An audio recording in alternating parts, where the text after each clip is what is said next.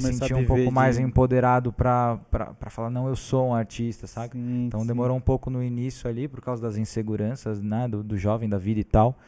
Mas depois que isso aconteceu, aí trabalhava no estágio de arquitetura ainda, mas aí fui sair do estágio. Ah, você fez estágio? fez, ali fazia o que no início- estágio? Ah, servia café, Lá no café. servia café, os, os arquitetos estão ligados, fazia paginação de, no AutoCAD, assim, era um Sim, trabalho sim, super sim. Repetitivo e... Operacional, E, né? operacional. Ô, louco, E, chegou o porra, café, nem chegou falar, nem falaram, mano. Tá- Tava esperando. Igual o Wayne.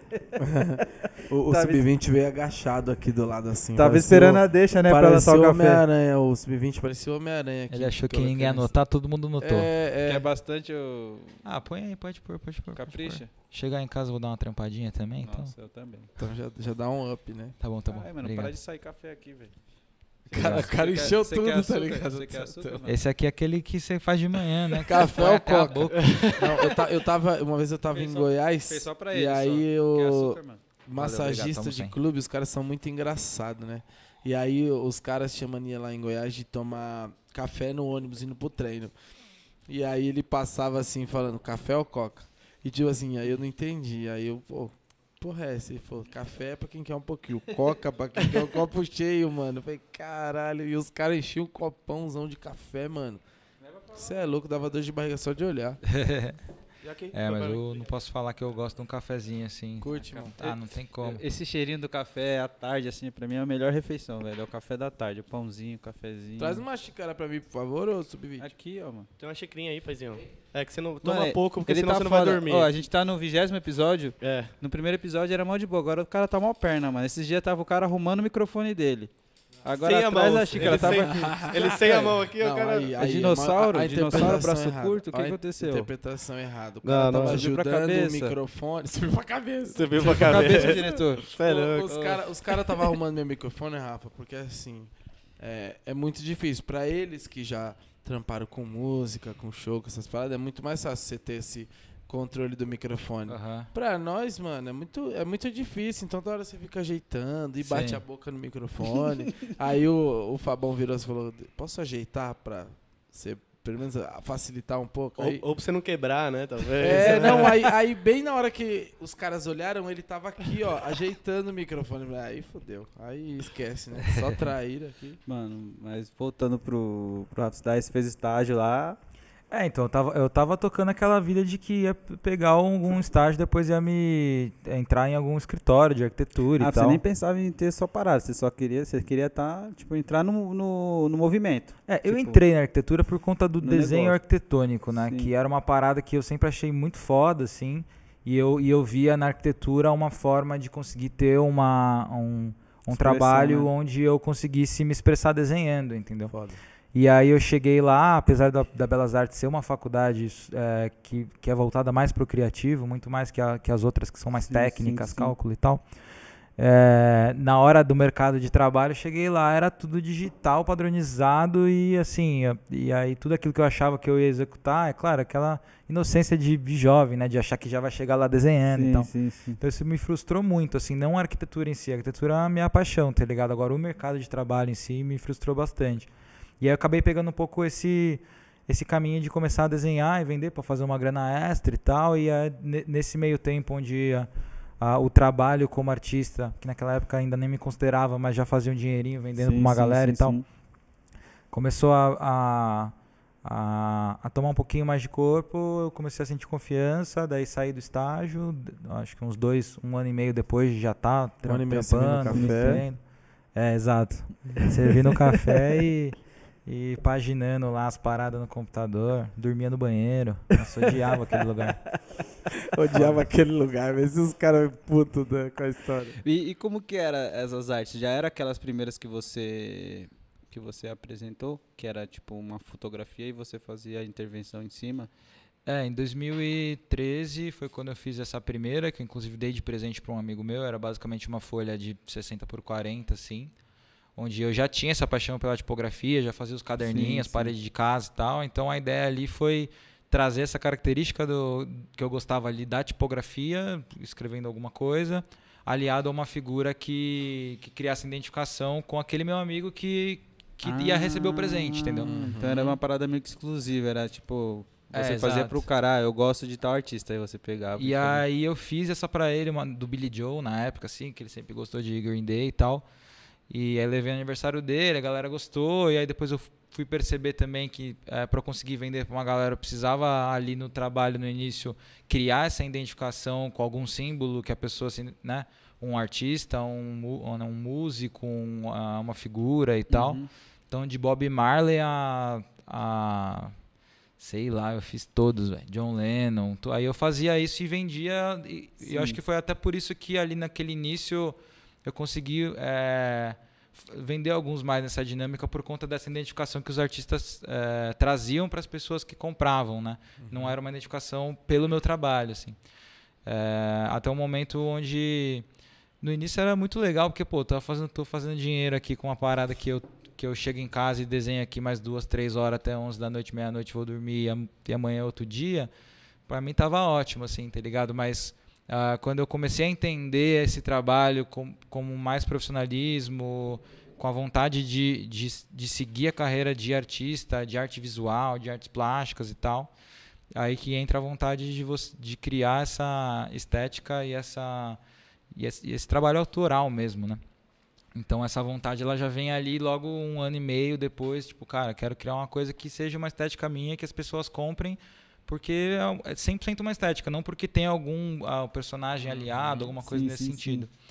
E acho que um ano fazendo os personagens eu já tive essa visão e, e eu achei que ia demorar dois anos para acontecer e ainda está acontecendo, tipo, Sim. seis anos, sete anos pra, na, na construção, assim, Sim. né?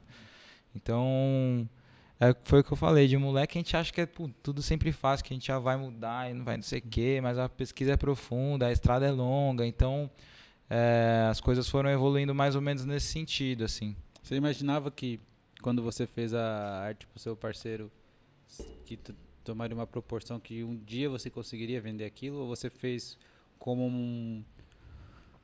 Pra desopilar mesmo, tipo aquela criança que tinha dentro de você que você precisava desenhar, que é uma parada que tá dentro de você. Você Uhum. imaginava que, tipo, é, é- essa sua expressão virasse o seu negócio de vida? Ou não, naquela época? Ah, no início ali era mais, é, como eu disse, primeiro uma fuga da realidade, depois uma oportunidade de fazer um dinheirinho extra pra comprar um tênis que minha mãe não ia me dar. e aí depois eu, tipo assim, sempre tive muito gosto, então fazia com o coração e aí percebi, comecei a perceber que fazia com o coração e que fazia sentido e me deixava feliz. Será que não dá pra ganhar dinheiro assim?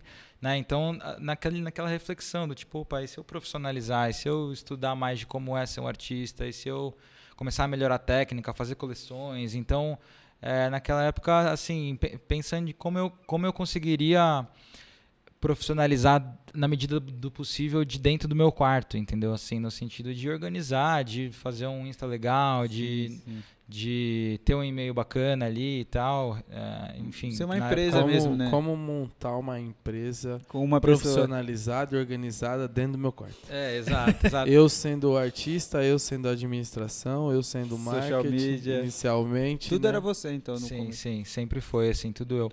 E isso me trouxe um pouco também para o aprendizado do, do empreendedorismo, ou para alguns outros aprendizados, né? Porque é, naquele momento onde eu abri o leque, falei, beleza, eu realmente quero ser um artista, eu quero, mano, tornar isso aqui a minha, minha renda, tá ligado? Claro que a arquitetura é a, é a base disso, inclusive a arquitetura ela tá explícita no meu trabalho cada vez mais, assim, a cada ano que passa, não só nos bidimensionais, mas como nos tridimensionais mas eu sentia que é- o, o meu caminho era mais nas artes plásticas, assim, sabe?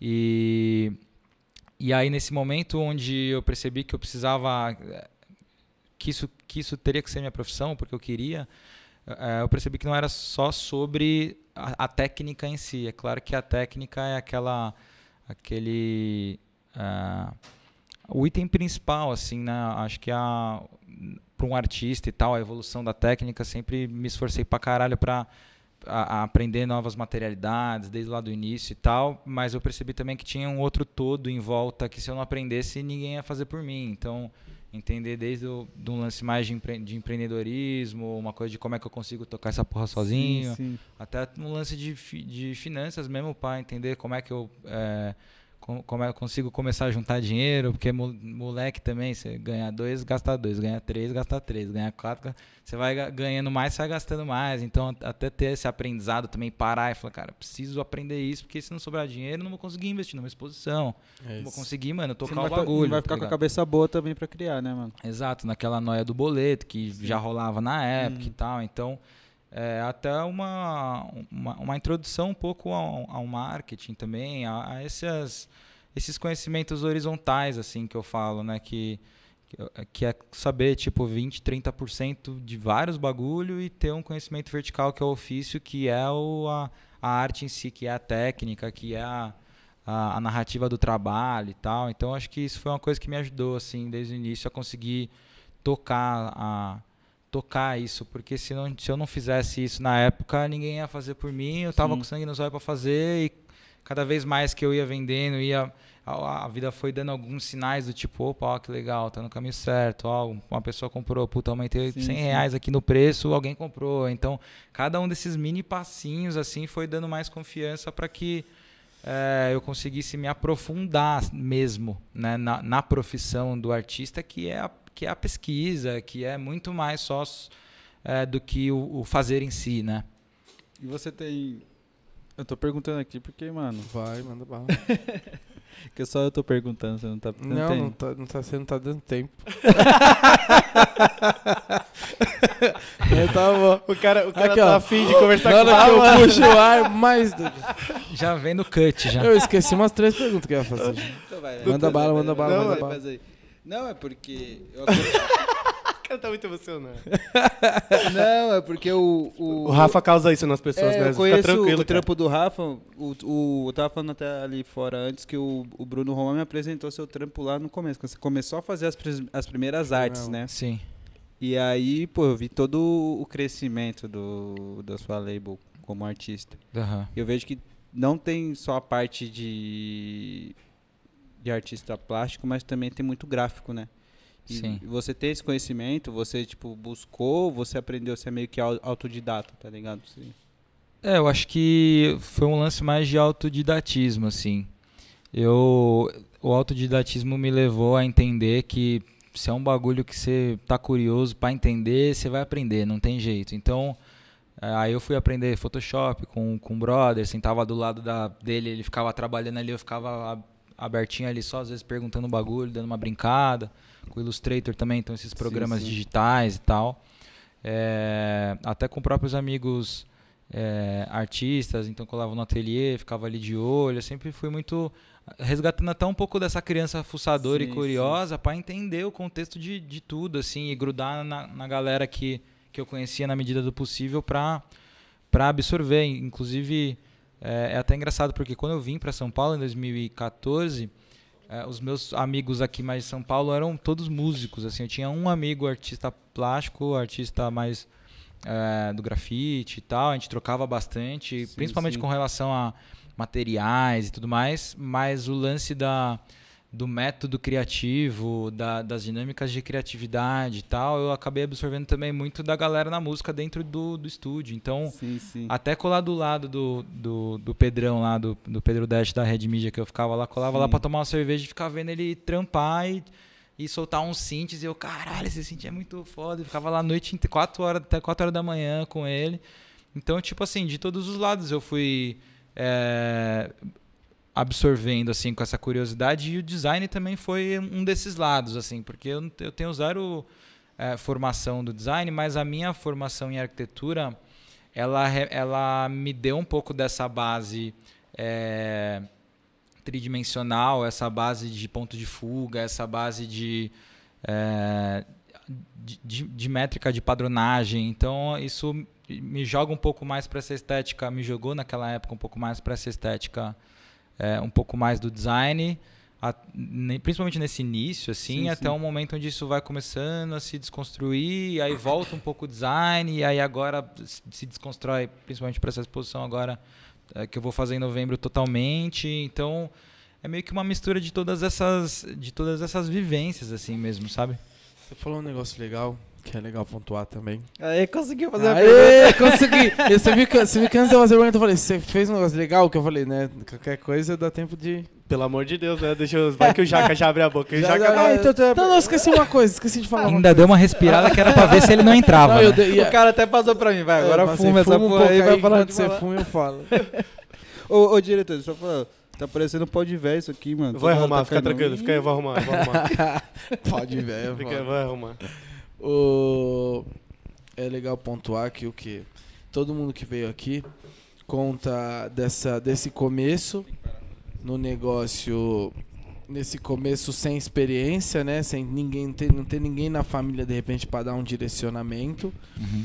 que tudo que você foi aprendendo, tanto da parte artística como na parte de business, Obrigado. você aprendeu no caminho, encostando em pessoas. Aham. E aí você pega todo o pró e o contra. O, o contra é que se você tem alguém com expertise muito próximo, você consegue cortar algum caminho que essa galera já percorreu. E o pró, na minha opinião, é que assim, quando você chega num ponto, tipo hoje, com sete anos, vai, desse, dessa construção de projeto, quando você não tem alguém para te colocar nos caminhos, você toma muita porrada. É. Então vai moldando, você vai, a gente fala que vai moldando a base do machado, né? Que aí você vai aprendendo como lidar com empresa, porque é o que você falou, inicialmente é fazer o trampo e ver as pessoas do outro lado consumindo. Pô, já tem um negócio que funciona. Agora eu preciso acertar a mão para começar a fazer isso, pagar minhas contas reais. Quando a coisa começa a funcionar, você começa a gastar o que você ganha. Porque Uhum. você é jovem, porque você está começando agora, você não tem uma visão de business nem organização financeira para porra, vou guardar tantos por cento para eu fazer um investimento, vou guardar uma parte para custo fixo. Aí você não tem essa cabeça. E aí no final, todo mundo que veio aqui, quando chega no momento de hoje, chega muito mais cascudo, né, velho? Então, é, o negativo inicialmente hoje se torna positivo, porque Aham. quem não teve essas vivências de aprender, como você está falando, aprendeu encostando nos caras, encostando em gente que você conhecia, aprendendo na marra a organizar teu negócio, Uhum. e, e ver, porra, é, eu consigo colocar ele desse lado, ele sai do outro lado lá, agora como é que eu vou fazer para replicar isso? E hoje você falando, é, por esse pouco de conversa que a gente já teve, já deu pra, já deu pra ver que assim, foi um, um caminho de aprendizado, né? Sugando e aprendendo e ensinando também nesse caminho, para você chegar hoje num momento que você tá mais velho, mais maduro, e, e você sabe fazer o negócio porque você fez tudo. Você aprendeu a fazer tudo. E, e isso é muito legal que também mostra é, que a gente sempre fala aqui, que todo mundo que a gente traz aqui, porque tem algum tipo de notoriedade no que faz, todo mundo se preparou antes, né? E a gente fala, bate, fala assim, cara, se prepara, vai atrás, vai estudar, vai absorver de quem já fez, de quem tá fazendo coisas boas. E, e a galera acha que não, né? Que você pedir essa ajuda, você buscar essa ajuda, você se preparar antes de acontecer, né, irmão? É, é Uhum. pra gente é, é, esse é o segredo, não é, é, o Rafa fala, pô, eu tenho talento, eu sou bom nisso aqui. Mas você tá preparado? Tá preparado para começar a pegar os grandes trabalhos, para começar a ter um- uma saída do outro lado, é, onde você deixa de ser o Rafa Sanches e se torna uma empresa? tá Aham, ligado? E, e- isso que é, que é muito legal, irmão, porque todo mundo parece que é a mesma história, né? Comecei, não sabia nada, achei a mão, comecei a Foi batendo entender, comecei a ganhar dinheiro, comecei a perder dinheiro porque eu não tinha organização. E aí depois de e mais ou menos esse tempo, né? 5, 7 anos. E, e a gente também passou por isso aqui, né? É, eu nunca quis ser empreendedor nem ser empresário, assim, nu- nunca foi um sonho meu, mas acabou acontecendo como uma necessidade para eu conseguir executar as coisas que eu queria executar, entendeu? Porque não tinha ninguém fazendo aquilo que eu queria fazer. Eu falei, puta, se não tem ninguém fazendo aquilo que eu quero fazer, eu vou ter que eu mesmo fazer. Só que se eu, fazer sozinho, eu vou ter que me organizar, entendeu? Então acho que foi por, um, por uma necessidade, assim, a, a- o empreender, tá ligado? É, eu até brinco que na semana, na semana passada eu fui dar uma entrevista para uma matéria legal que vai sair na, na revista é, esqueci o nome, Bazar e tal. Pô, o jornalista foi lá e perguntou: e aí, como é que é essa vida de empresário e tal? Me chamou de empresário. aí, aí eu "É, você sempre sonhou em ser empresário? Eu falei assim, mano, eu nunca, eu nunca sonhei, não sou empresário, não, não quero ser nunca empresário. Eu só fiz o que precisava ser feito para executar minha, minha aspira criativa, né? Então. É claro que hoje, com um pouco mais de maturidade, com todas essas porradas que, você- que acho que todo mundo passa, assim, é, você acaba criando uma casca e uma bagagem que faz a gente começar a, a- a refinar mais, eh, ser mais assertivo na- nas nossas decisões, é, é, refletir um- com um pouco mais de tempo e clareza sobre os caminhos a serem tomados e porque já já percorreu um tempo, né? E, e aí quando eu, quando eu falo dessa dessa absorção ali com quem tava do meu lado é aquela famosa troca do tipo, mano, eu prometo que eu te conto tudo que eu sei, só me conta tudo que você sabe. que se o que, eu, que se o que eu sei é um pouco menos do que você sabe, eu juro que eu vou lá estudar e volto pra Pode te trazer contar. mais coisa. é. Então, tipo, foi, cara, muito, muito sempre nessa troca, assim, com todas as pessoas que eu acabei me conectando em São Paulo. Eu vim para São Paulo exatamente eh, por ter essa percepção de que era aqui que a galera que eu precisava conhecer tava, era aqui que todas as ideias malucas que eu tinha eh, criativas, não só com relação à arte, mas com relação à moda, com relação à arquitetura, só iam ser executadas se eu tivesse aqui de cabeça. E eu sinto que o que mais é, a, a- palavra acho que, que representa essa trajetória para mim hoje olhando para trás é a palavra coragem assim porque cara você- minha mãe fala isso muito para mim você é muito corajoso porque você mete o louco e vai não sei o que aí não mãe vai dar certo e aí Sim. não e vim para São Paulo sem ter o lugar para pagar e falei não vou chegar lá fazer uns Vou amigos conseguir. vender umas telas pode ir pá não sei o É quê isso, É nada, então, sério. Sem- Caralho, desde o início, foda, assim, mano. tipo, até para abrir a Filadélfia também, que eu abri em Sim. 2000, 2000, final de 2015, que foi um ano e pouquinho, um ano e meio depois de eu já estar em São Paulo, estruturado, falei, não, vamos embora, é isso, e a- até hoje, assim, né, até os, os outros projetos recentes, assim,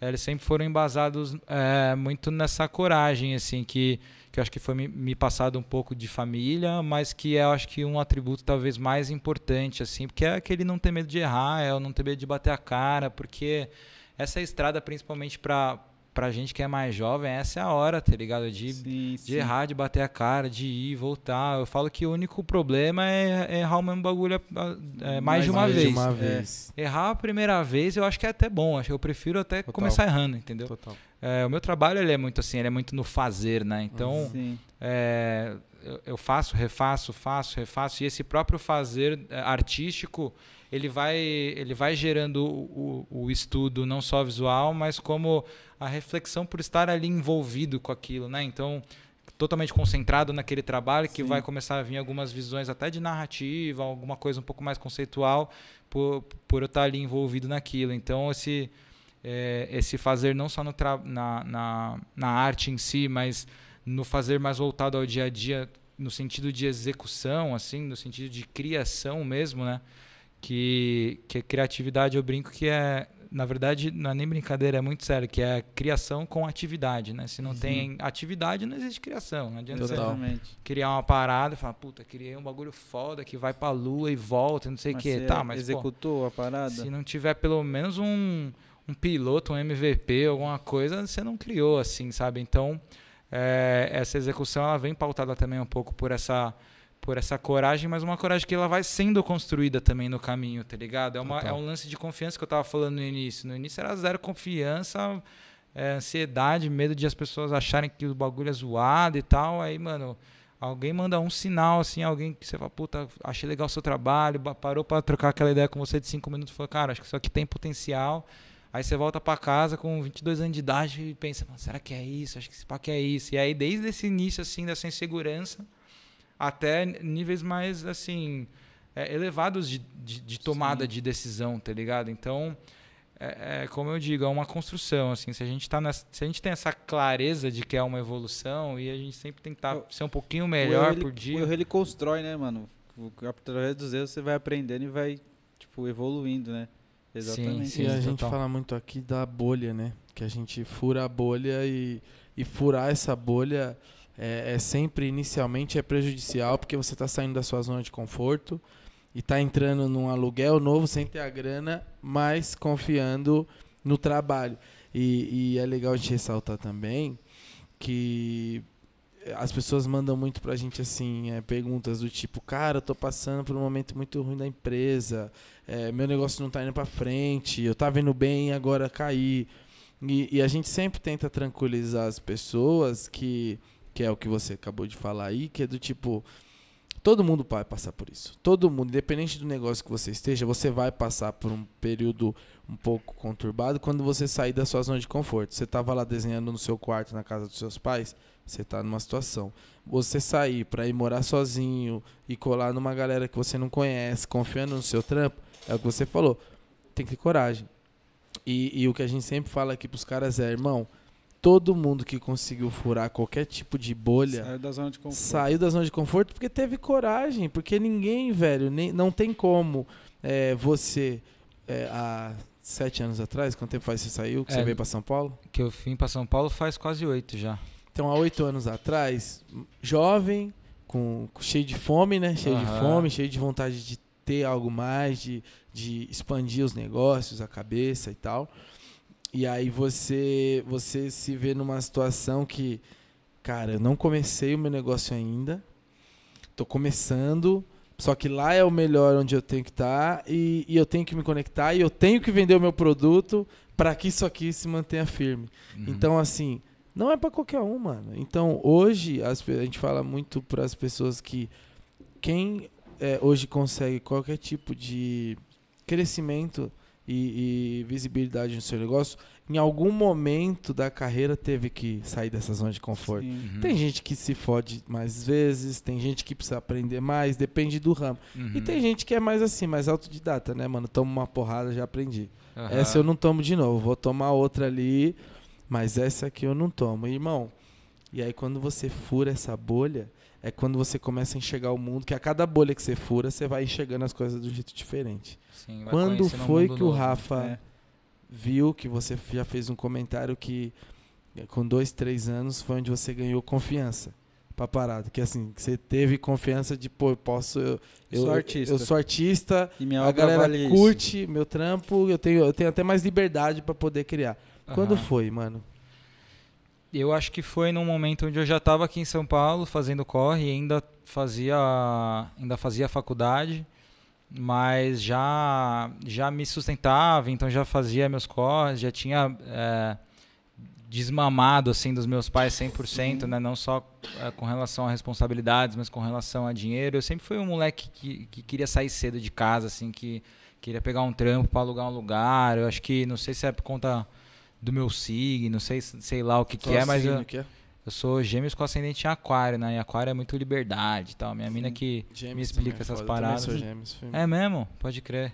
Que dia que você dia nasceu? primeiro de junho. Ah, Gêmeos brilha, pô. Gêmeos com ascendente em leão. Gêmeos é estrela. Pode pô, crer. Brilha pra caralho. Não faço ideia do que isso seja, espero que seja bom pra você. De leão, acho que não tem nada legal, né? Além de não sair da frente do espelho. É, vai idoso pra caralho. e. O que, que a gente tava falando mesmo? Que eu nem lembro mais. Aqui, essa mesa tem um negócio que a gente esquece às vezes do que tava falando. É, você tava falando do, da independência de desmamar dos seus pais e tal. Ah, pode crer. Então ali também foi me dando um pouco até mais de confiança e, e a vontade mesmo de ingressar nesse no mundo da arte, né? Porque eh, eu nunca tive, como você disse, eh, nenhuma, nenhum familiar, nenhum amigo e, e nada que, que era muito próximo de mim, assim, que já me passasse essa visão e tudo mais. Nem, sei lá, um curso que eu... eu cheguei a fazer alguns cursos, mas mais de desenho, não uma coisa do tipo, puta, como é que eu vou ingressar nessa carreira? E aí, é, um monte de galeria por aí e tal, mas ao mesmo tempo, pô, pra um artista, pra um galerista te escolher também, um artista é difícil pra caralho, e aí você vai, vou ficar esperando alguém tocar em mim e falar, vem aqui, meu filho, que eu vou fazer tudo por você, eu sempre meio ansioso, querendo resolver as coisas logo e tal. E então nesse momento é, que, que eu comecei a, a shiftar desse trabalho um pouco mais comercial, que era os- esses desenhos e tal, que foi o que me colocou numa posição de tipo, pô, eu tô vivendo de arte, mas ao mesmo tempo não é isso que eu quero fazer como artista, assim, no sentido de pô, construir aqui por dois anos e meio um trabalho que era completamente comercial por uma questão de necessidade, assim, né? De, de vender Pagar e tudo mais, de pagar as contas. Então, 100% necessidade. E aí, na, naquela época, ali já morando em São Paulo, eu tomei uma decisão que, na, que eu lembro que, que eu falava pra mim mesmo, tipo, puta, isso aqui pode ser a melhor decisão da minha vida ou pode cagar com tudo, vou ter que voltar pra Santo André e, e deixar quieto, tá ligado? Que foi apostar num trabalho autoral. Então, a partir daí, eu comecei a me aprofundar numa pesquisa mais autoral, sabe? E, e a- os primeiros meses ali foi muito difícil porque é uma transição. Imagina, as pessoas super acostumadas com um trabalho mais, mais é, é, ali comercial e tal. E aí depois eu começo a fazer algumas coisas que são um pouco mais é, desconstruídas, abstratas Sim, sim. e começar a trazer um, novas referências. Já não tinha fotografia, já não tinha um, um artista, era 100% Exato, já não tinha arte. uma figura, Sim. já não tinha al- algumas coisas é, que no início foi muito difícil, mas depois quando começou a rolar aquela aceitação da galera, foi pô, a galera tá comprando uma, uma parada que foi 100%, que não tem nada esteticamente aqui que faça a pessoa decidir por identificação, no máximo uma cor, sabe? Sim. Então, acho que foi nesse momento que eu falei, cara, é, é exatamente isso, vou ao win agora, vou dobrar a aposta, porque eu já tava no all-in, aliás, eu tô no all-in desde os 21 anos de idade. Eu tô Desde no eu all-in ainda. dos né? pais. Eu brinco com meus, com meus amigos que, mano, todo ano é um all-in novo. Eu, falo, eu até falei agora, antes da abertura da loja da Philadelphia, eu falei, rapaziada, eu vou ficar off desse jogo aí por uns três anos, vou cuidar dos meus filhos aqui, porque, porque toda hora de all-in can- também cansa um pouco, Porra. né? Sim, tá sempre no risco, né? Mas, mas isso é uma, é, uma, é uma parada que eleva o game, eleva o nosso game, é, é, coloca a gente num mercado diferente. Então eu acho que quando a pessoa para de ter esse sentimento de dar all-in, é claro, os all-ins eles vão ficando com mais segurança, né? Aquela primeira vez que você cai na mesa ali com um par de carta bosta, você dá o all-in no blefe, que é o nosso começo de Aham, carreira ali, né? total, Que você dá total. all-in, tipo assim, sem saber o que vai rolar. Sim. Você não faz ideia. Já até hoje, hoje você já dá aquele all-in, mas você sabe que você tem carta. Sim. Então, total. assim, e, e na minha opinião, é isso que movimenta as grandes pessoas. Porque na hora que você estaciona, que você se vê numa situação onde você nem se coloca nessas, nessa posição de dar o all-in, é, é aí que o cara estacionou. E Uhum. aí, como é que vai estacionar no mundo do jeito que tá? A cada ano é muita coisa nova, essa molecada nova vindo a milhão, a tecnologia, aí vem pandemia. Eu acho que hoje o. Não só falando agora, falando mais do seu lado empresarial, porque você tem o seu lado empresarial, que é você Aham. que cuida das suas coisas. É, quando você para do lado empresarial de buscar esse, esse all-in, é aí que as empresas, irmão, encostam e, e fica ali esperando o mar, né, velho? Se, se a onda bater pra direita, eu vou pra direita. Se bater pra esquerda, eu vou pra esquerda. Mas eu acho que é, mano, é, é cultural isso. A gente gosta, né, de viver nesse. Nesse Adrenalina, all-in. Essa né, adrenalina é boa pra caralho. Pô, é. Eu acho legal voltar um pouco. Eu tenho, eu tenho uma dúvida aqui, uma, uma, uma pergunta. Quando você começou a fazer essas, eh, essa transição de um lado para o outro, assim, Rafa, ao autoral ali mais, mais evidente em você, qual- quais eram suas referências nessa época, assim, que você Boa. começou a olhar e falar, puta, velho, eu acho que não vou seguir esse caminho, mas vou beber inspirou, dessa né? água aqui, sacou? Pode crer. Ah, eu acho que foi um, um beber de todas as águas do mundo, assim. Eu já estava trabalhando com tipografia, mas é, sempre tentei buscar essa- essas inspirações, essas referências, principalmente na- nessa transição aí, que foi acho que coisa de 2016, por aí, 2015. É, em artistas da gringa desconhecido, em, ah, em algum artista também um pouco mais é, contemporâneo ou alguma coisa até um modernismo brasileiro. Então, é, eu, eu, não, eu não tive a, o- a formação da arte, né? E aí eu me vi ali num lugar onde eu queria estar num lugar que, que normalmente quem está é que tem a formação acadêmica da arte, que é uma, uma instituição, tá ligado? Não é nem, não é nem uma, uma galeria, assim. A, a- a época, o sonho era a galeria, porque eu não tinha feito nada em galeria. Mas aquele sonho de longuíssimo prazo é, é sempre foi a instituição, assim. Então, porra, como é que eu vou sair de um comercial que eu mesmo é, me virei para fazer acontecer uma mínima identidade e vou transformar isso num trabalho onde eu consiga ser reconhecido por um, por um diretor de um museu, sabe? Acho que essa sempre foi assim o, o tiro de longuíssimo prazo. Então, a partir disso, eu fui é, absorvendo e estudando um pouco mais para esse lado, sabe? Um pouco mais sobre os a história da arte, os grandes artistas, é, muito livro também com relação a, a, a, isso e tal. No início aqueles um pouco mais mastigáveis e tudo mais, mas depois já avançando para uma, uma literatura com alguns outros pontos de vista também. Então, eu acho que a literatura em si, ela, ela me ajudou a, a, a trilhar esse, esse caminho também. É, e, o, e o fazer, como eu disse, né? De tipo de não ter medo de rally mesmo na hora do ateliê, de fazer, de misturar, de buscar as ferramentas, de estar tá sempre nesse, nessa curiosidade que eu sempre falo de e se, isso, e se isso aqui fosse aqui? Puta, não deu certo, paga de novo, vai. E se aqui fosse assim, aqui fosse assim? Então, acho que a arquitetura me deu muito uma habilidade de montar esses esquemas é, de esses esquemas na cabeça, assim, sabe? De estéticos e tal. Então eu ia ali mais ou menos junto com a cabeça, junto com os testes e acho que as coisas elas foram se é, evoluindo nesse sentido, sabe? Hoje eu consigo, é, hoje eu busco essas referências. É engraçado que eu busco essas referências hoje nas vivências do passado, né? Oh, Mas tipo assim, quando você não tem todas essas vivências, ainda a gente tem que buscar no externo e eu acho que isso é o natural da evolução do artista e tal. É buscar nos grandes nomes, buscar numa molecada nova lá da Holanda, buscar em, em algumas é, em algumas cenas também frescas e tal, né? Que é tipo brand new, assim. Então, era um pouco de tudo. É, enfia na cabeça em um pouco de tudo também, entendendo. E aí, até o momento onde isso passa a ser uma...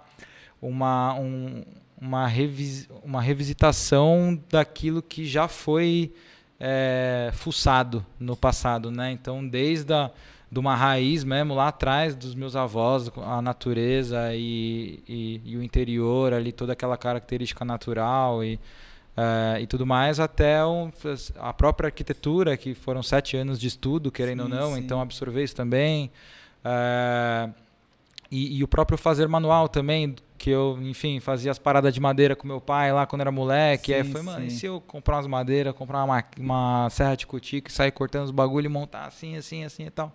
Então a construção, a evolução, ela veio tipo é, em, em, waves, assim, sabe? Em cada onda era uma, uma nova materialidade, um, uma nova ideia e, e muito somando, né? é, muito ligado ali também com o Instagram, sempre mostrando muito pra galera, assim, de tipo, puta, já fazia, já postava logo no feed, já, sem eu, eu, eu, não gostava e postava, sabe? Tipo assim, no sentido um de. Feedback. Pra ir girando ali, pra ir vendo a, a, pra galera também acompanhando esse processo. Acho que foi, foi legal essa, esse momento da, da minha carreira ali, da, de, desde o início até uns 5, 6 anos de carreira, onde eu mostrei literalmente todos os processos, do erro ao acerto e, e a galera acompanhando um pouco dessa dessa dinâmica de sair do apartamento, de, de ir para lá e aí tipo agora primeiro ateliê e a galera também lá junto e tal. Então, é, acho que foi mais ou menos nesse sentido, assim. Quando, Foda. Quando foi que você, depois de quanto tempo que você começou a trabalhar com arte, que você conseguiu precificar sua arte num, naquele valor que você fala, caralho, será que tá valendo isso tudo? Quanto tempo Pode demorou, crer. irmão? Do começo até o dia que você vendeu sua arte por um preço que você falou, caralho. O dia da percepção, né? Que você fala, é. caralho, eu faço uma parada. Eu sou foda, eu sou foda. Os caras estão pagando. Se esse cara comprou essa parada, eu acho que eu tô no caminho certo. É, é isso, é isso, é isso. Pagou isso. Eu, eu, fiz uma primeira exposição solo em janeiro de 2019, uhum. que foi ali tipo, cinco anos ali de carreira vendendo 100% online, fazendo algumas coisas sobre encomenda e tal. E essa foi a primeira vez que eu organizei mais ou menos uma exposição com matemática mínima e tal. Uh, que inclusive foi uma exposição que eu mesmo organizei. Então, na época, eu tinha um, tenho um grande amigo, o Mena, que fez faculdade comigo, inclusive, tem vários morais dele por São Paulo e tal é, que ele fez a própria exposição dele, falou, Rafa, eu organizei, fiz, chamei a galera, pô, vendi umas paradas e tal. Eu falei, pô, acho que ninguém quer fazer minha solo aí, o cara que quer fazer, quer sugar a minha alma, roubar vou 80% do meu sozinho. trampo, vou fazer essa porra sozinho. Aí eu organizei com, contratei a- o cara lá pra servir uma parada, minha mãe ficou nos pagamentos e meu pai fez as luzes, foi, a gente foi na, na, na cara e na coragem, assim. E, e naquela época a- os valores não eram tão altos, mas tinha uma Masterpiece que eu gostava muito, que eu não queria que fosse vendida, tá ligado? Eu coloquei o preço alto que era pra ninguém relar nela. Pode falar o valor, não? Acho que foi acho, 13 mil reais naquela Ô, época, uma, louco, te- mano. uma telinha de 1,40 por 1,30, uma, Uma parada assim. telinha, uma telona, caralho, que É, não, foda. era, uma te- era maior assim da E exposição. foi a e a primeira mais que cara. vendeu, tá ligado? E- não, e foi a primeira que vendeu. Chegou É um nada. cara, olhou, pum, falou, Tá nem vendendo. conhecia, eu quero o S, não sei o que. Eu falei, aí, a gente aí se que deu às esse. vezes, né, mano? E aí e foram dois dias de exposição, né? Porque eu aluguei um espaço no Oscar Freire, que era um espaço, assim, muito legal, num ponto muito foda. é, mas que era um espaço muito caro de ser alugado. Tipo assim, mano, eu paguei em dois, di dois dias daquele espaço lá, que foi um dia só convidados e outro num sábado, que foi a abertura pra galera. Eu paguei tipo um- uns 14 mil reais. Eu paguei o preço que eu ganhei nessa mano. tela. Eu paguei no, no, no, No no salão por dois dias, tá ligado? Caralho. Então, foi mais um desses all-ins que eu falei, mano, eu, tipo, Empatou. Mas isso é, é- isso é investimento, irmão. Você é você confiar tanto no seu trampo que você sabe que é melhor você gastar um pouco mais e expor pra quem consegue entender o que você tá fazendo, Porque né? você fazendo um lugar que a galera não vai não vai captar. consumir a parada, né? E, e- e é bem legal isso, porque eu não fui, não consegui ir nessa exposição, mas me convidaram, que a gente tem alguns amigos em comuns, e os caras me convidaram, foi daí que eu comecei a ver seu trampo. E o cara falou, mano, vai ter uma exposição foda. Eu falei, só trampo dele, só trampo dele. Eu falei, mano, quando a gente viu que você também era novo, eu falei, caralho. E a gente é todo mundo mesma faixa de idade ali, né, mano? aham. E, e, todo, e todo mundo tem esse negócio de treta, de um, treta de Instagram, treta não sei do que. E a gente aqui é muito o contrário. A gente quando vê marcas, pessoas, novos empreendedores, artistas, que você vê que tá botando a cara, né? Que tipo assim, é, você expôs de uma forma que todo mundo que tava indo sabia que era um bagulho que era muito importante pra você. Então os caras quando me convidaram falaram, irmão, porra, mais importante pro cara, o cara deu mal, fez um corre da porra pra estar lá e, e a gente tinha alguma coisa pra fazer. Eu falei, cara, eu não consigo cancelar, eu não, a gente não tinha amizade, Aham. eu não consigo cancelar, meus caras, mano, eu, eu tenho que. Então os caras que, que a gente tem amigo, eles foram. Tipo assim, pra bater palma, porque assim, Irado. sabia do seu corre, tá ligado? E de hoje, depois de um tempo, a gente veio aqui trocando ideia e falando que vendeu um quadro a 13k na época, meu mano. aham. Isso não É, pra isso qualquer foi, um. isso foi muito massa e, e foi a celebração desse, desses cinco primeiros anos de muito trabalho, assim, que eu falei, cara, eu vou entregar, juntei uma graninha aqui, vou gastar toda essa grana numa exposição e vou ver o que acontece. Porto, eu pus 26 trabalhos. E aí no primeiro dia que é a abertura, que é meio tipo para clientes, Uhum. amigos e tal, eu vendi umas 12 telas assim, eu falei, mano, já paguei o meu investimento aqui, porra do cara, eu tava feliz pra caralho. eu 12 falei, telas no primeiro dia? É, no de primeiro dia. 22. De 22. E aí no segundo dia a gente vendeu o resto. E aí foi, out, a- e mano. aí foi nesse momento que eu falei, opa, peraí, acho Sim, que sim. Esse pá, acho que eu sou artista real. agora é oficial. eu sou artista. Mãe, mãe, sou artista. mãe, mãe, tô na Globo. Vou mudar a conta comercial do Instagram, artista. É, então, e aí eu acho que esse foi o maior clique, assim, porque eu já tinha feito, pô, um trabalho ali pra uma, pra uma marca. pô, de- nessa época eu já tinha feito o Philips, fiz Google, fiz vários trampos, Caraca, assim, legais pra marcas. Meia boca, só trampo meia boca. Pra marcas legais. É, tinha feito Nike também antes, na época do Air Max, aquele 50 anos do Air Max 2018 ali, Sim, onde, onde hoje é o Mac ali e tal. Então fiz muita coisa de, de, de marca na época e tal, mas também não era uma coisa que eu amava muito, assim, sabe? Porque aí é briefing, é agência, sempre odiei esse clima, nunca falava direto com as marcas, era tudo, mano, três agências para chegar na marca. Então era, eu não gostava de fazer, mas era uma parada que ajudava mais pessoas a conhecerem meu trampo. Então, porra, eu tava ali de coração feliz por estar com várias parcerias fodas com outras marcas e tal.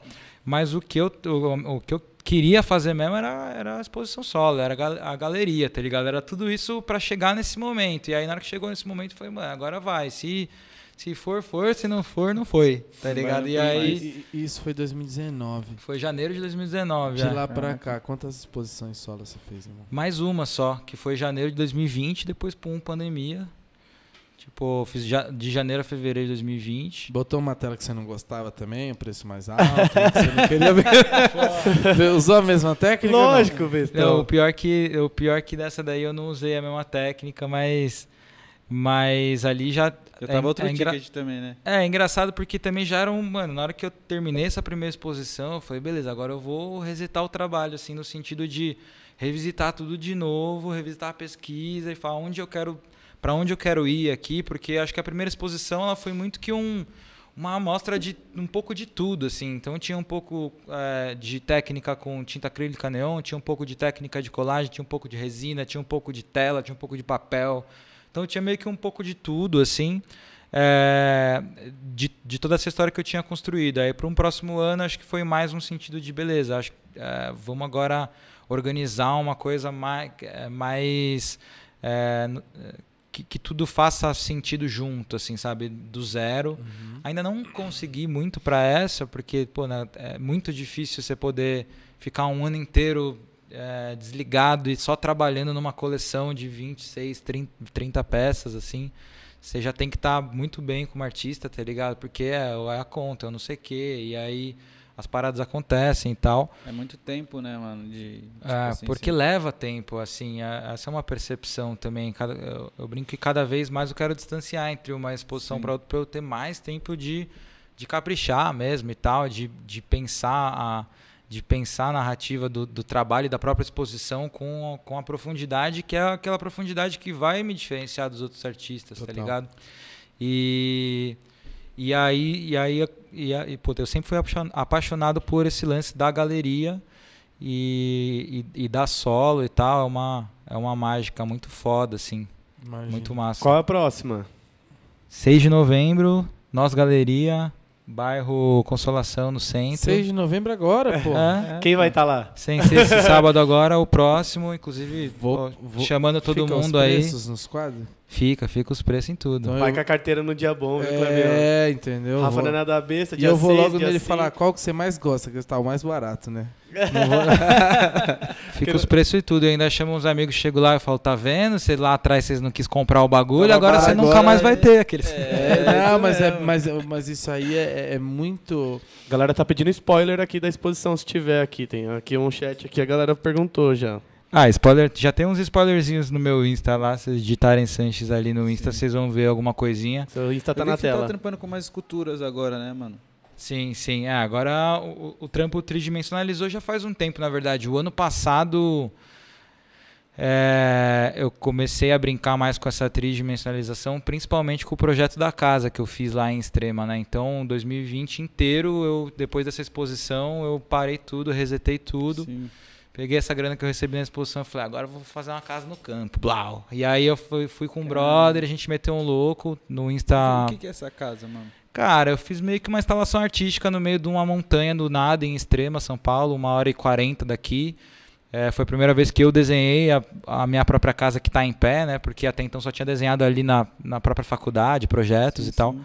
Então foi essa experiência também de poder usar toda essa bagagem da arquitetura que me serviu tanto para os trabalhos bidimensionais e nesse projeto eu falei, cara, acho que eu quero dar um passo além, assim. Então eh, fiz esse projeto de uma casa, basicamente uma casa de campo que é uma instalação artística mesmo, né? Então cada detalhe ali eu tentei colocar um pouco da minha mão, desde a pia do banheiro que tem umas topografias até uma escultura fora da casa, a mesa que também fui eu que desenhei e tal. Então, fiquei o ano inteiro eh, evoluindo esse projeto no meio da natureza, do, na, do Foda. Você aproveitou a pandemia pra. é, pra, pra me conectar ali também com, com alguma outra. A gente, todo mundo aí ficou muito reflexivo e Sim, tal, né? E, e aí mais um all-in veio. Eu falei, não, cara, agora eu vou. é, vou em- empreender a minha energia criativa aqui numa parada que eu acho diferente, que conecta com a arquitetura também, que eu sempre quis, que me dá a possibilidade de fazer uma, uma escultura de 4 metros e meio e, e, e pirar mesmo sem, sem muitas pretensões de, de, de galeria, mas mais um sentido de, de execução criativa mesmo. Sempre foi uma coisa que eu queria muito fazer, que era um refúgio no meio do nada, uma coisa diferente e tal. E aí eu acabei fazendo isso na, durante o 2020 inteiro. Ah, e hoje essa casa tá no Airbnb, né? Então se as pessoas quiserem, tipo, visitar pra ir lá ver a- perguntar. todas as paradas e tal, consegue, em vez de você fazer uma visitação numa galeria que você fica lá 30 minutos e vaza, você faz uma imersão de dois dias num final de semana, num dia de semana. Eu tenho um brother, de lá também, eu internet tenho um brother que e tal, ficou lá, então... meu. É. Tenho, ele me contou várias de lá e eu tô. tô é, é, mas aqui já tá bem concorrido. Ele não tá falando, tipo, mas eu acho que só tem agenda para o ano que vem. É uma É, parada- agora é só fevereiro do ano que vem, só Ah, agenda. é. Nossa. Foi um brother que ficou lá, ficou- falou que, velho, uma das melhores experiências da vida dele, assim mesmo. Porque ele É, gosta. tipo, Muito foi, foi uma, foi uma experiência muito atípica, assim, porque é, eu, fui, eu fui me meter numa parada que, que eu tava zero pronto, assim, no sistema, no sentido construtivo, Sim, né? Eu acho sim, que... A, engenharia civil, né, mano? é, de- e aí ter que fazer bate-volta pra extrema de carro pra ir lá resolver, porque o pedreiro não sei o quê, Não porque a, entendeu. Entende? Tipo assim, a, a- a- eu desenhei uma piscina meio diamantada, aí não achava quem fazia, aí o seu Zezinho lá de extrema falou, não, isso aqui eu faço. Eu falei, nossa, será que o Zezinho vai conseguir, entender. A cara do guerreiro, guerreiro. E né? aí eu lá explicando pra ele, então, tipo, nessa experiência de, de, de volta à obra, assim, de tratar com a galera ali e tal, então é uma parada que é que foi muito com- cansativa, né? Mas muito recompensadora, porque, pô, depois que você vê o bagulho pronto, você fala, caralho, não, nem acredito que a gente Não gastou, acredito mano, que terminou. toda... É, porque é obra, mano, puta, se com que não obra... termina, irmão. Quanto não tempo acaba durou? nunca. A gente, a gente, eu comprei o terreno em abril, tipo assim, logo um mês, quando, quando entrou pandemia, eu já saí para ver terreno. É, e aí lá para final de maio a gente começou a construir e dezembro, 25 de dezembro a gente terminou, passei a virada de ano lá com a minha namorada, com, com o Gui, que é meu sócio lá na casa também. E e aí foi mais ou menos uns seis meses. Foi bom porque a, gente acabou usando uma técnica construtiva de steel frame, que é um pouco parecido com aquelas técnicas dos Estados Unidos que são rápidas, né? Então a estrutura da casa estava pronta em três semanas. Foi o acabamento que demorou e Ah, normalmente sempre entendi. demora mais, assim. E aí enquanto rolava a obra lá, eu fazia as esculturas aqui em São Paulo no, no ateliê de um amigo meu, do Jay, que trabalha com cenografia e tal. Então fiz um intensivaço lá de, eh, de, de escultura, de desenvolvimento e tudo mais. E aí entreguei esse, esse projeto dessa instalação artística no final de dezembro. Desde janeiro a galera já está indo lá, já vai fazer quase, nossa, parece que foi ontem, já vai fazer quase um ano. É. E nesse ano, agora de 2021, eu fiquei mais é, totalmente imerso na construção dessa exposição de novembro agora. Então, é, que também traz muita da referência da, da natureza, da, da, da arquitetura ali de Casa Vista também, da, de toda essa experiência que a gente estava falando de colher na própria experiência, na própria bagagem. E isso, opa, isso ser um, aquele, aquele ciclo virtuoso, assim, né? Então, é, na exposição agora de novembro, a, a galera já vai conseguir ver esculturas maiores, é, muita coisa é, relacionada até de materialidade escultural com algumas coisas que eu fiz lá. Então, até as cores também, que, que chamam um pouco mais para essas cores naturais e, e, as, e as próprias referências da, da, da, da natureza em si ali, dessa imersão que eu acabei fazendo também, o que me reconectou muito com a natureza e aí eu percebi que a pesquisa estava voltada para isso.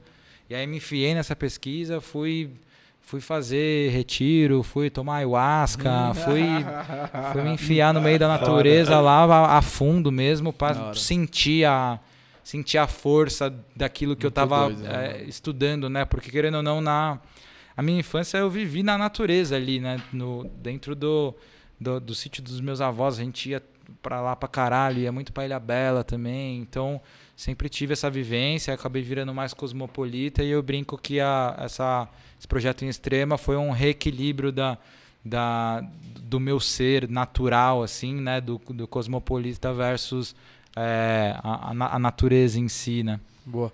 E, e essa exposição nova, a galera pode esperar você saindo da sua zona de conforto ali. Tem muita coisa que a galera vai olhar e vai ver assim, caralho, o Rafa saiu real da caixinha ou, do, ou tá muito próximo do que você já sempre vem fazendo.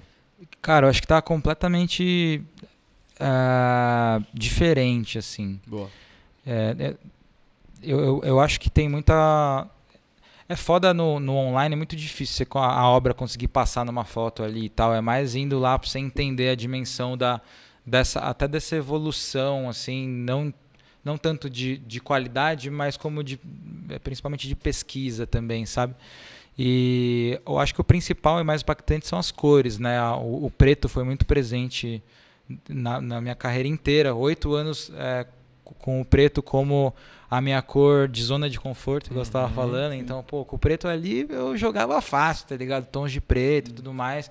Era a minha, minha, minha, minha paletinha ali que eu fechava o olho e já conseguia já entender sozinho, tudo nas misturas de cor, nem, nem dosava mais. O bagulho já era aquela própria alquimia tal, que você fala, mano, eu domino já esse bagulho, tá ligado? Uhum. É, no sentido da cor, né? Sim. E então acho que a, a é, uma, um reencontro com uma, um recomeço da paleta de cor, eu acho que é engraçado, nessa exposição não tem preto praticamente, tá ligado? O branco ainda continua ali, Saiu mas, o, mas conforto, o preto então. ele, ele, ele sumiu. E, aí, e eu me pus nessa posição de Foda. tipo. Quem, quem, me pôs nessa posição, quem me cutucou com a vara, assim, foi a, a diretora artística da galeria lá que falou: Rafa, é, vamos tirar esse preto. Acho que tá na hora. Tipo, ela foi quase que um oráculo, assim. e aí, na hora que ela falou, eu falei, não vou tirar o preto nem fudendo. Se tirar o preto, mano, quer me fuder. Quer me fuder. Quer tirar minha confiança agora, é, cara? Então, e aí, eu, e aí eu percebi que, puta, se eu for, forçasse a pesquisa para um, um lugar onde é, é, fora da minha zona de conforto, principalmente com relação à a, a, a, tabela de cor, pod, poderia vir algum, alguma coisa nova, assim. Então, foi desde a da, do, da, da cromatia em si até uh, as materialidades. Eu acho que é um pouco de tudo, assim. Então tem madeira, tem escultura, tem papel. Então tudo que eu brinco um pouco tá lá, assim. Então acho que isso continua a mesma coisa.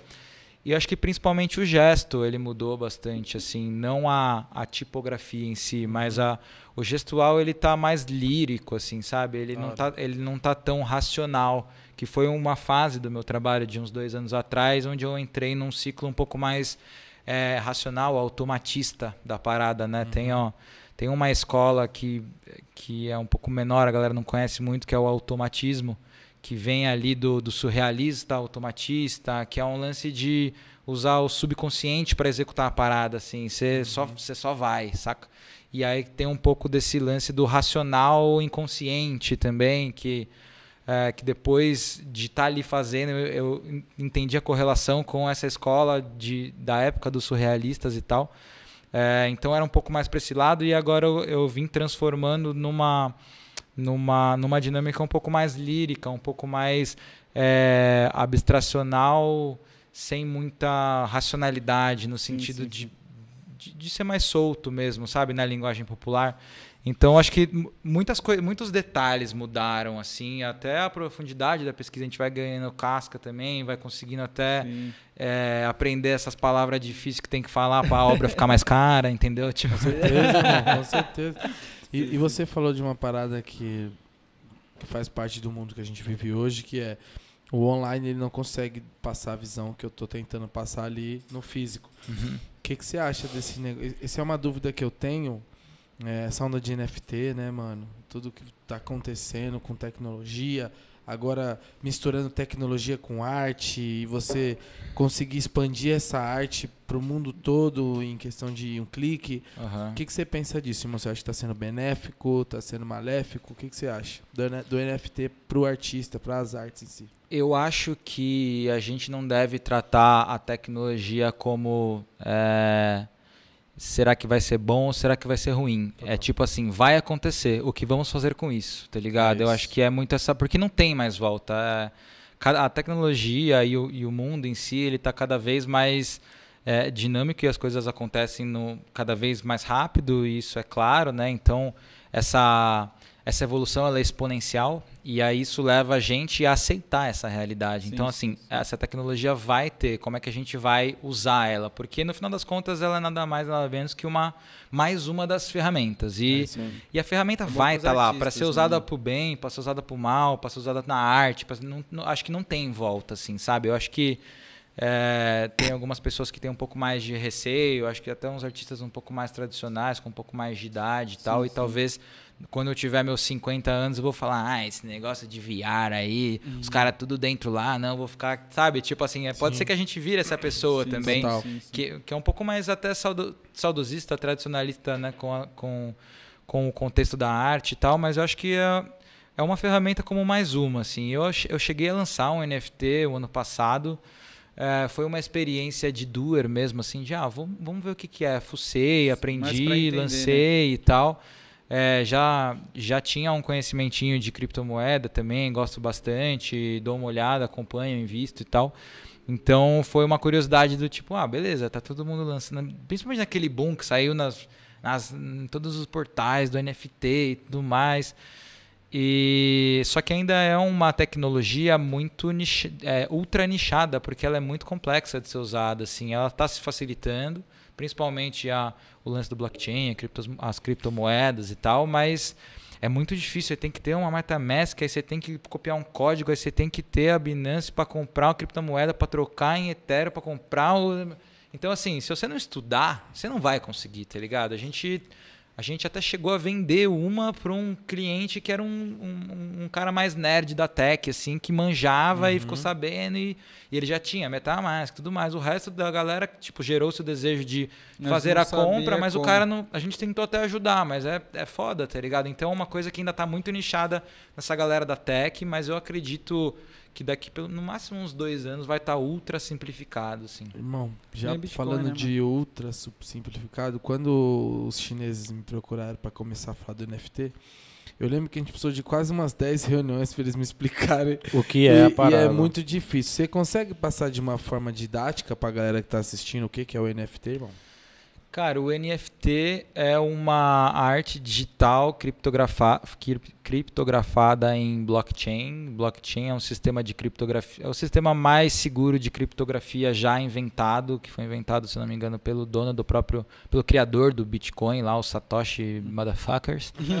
e, então, através do Bitcoin, ele criou essa rede criptografada que é, que ela é 200% segura porque a criptografia ela está um pouquinho no celular de cada pessoa que usa. Então, se eu é, uso criptomoedas ou compro NFT, no, no meu celular vai ter um, um, pedacinho do código do todo.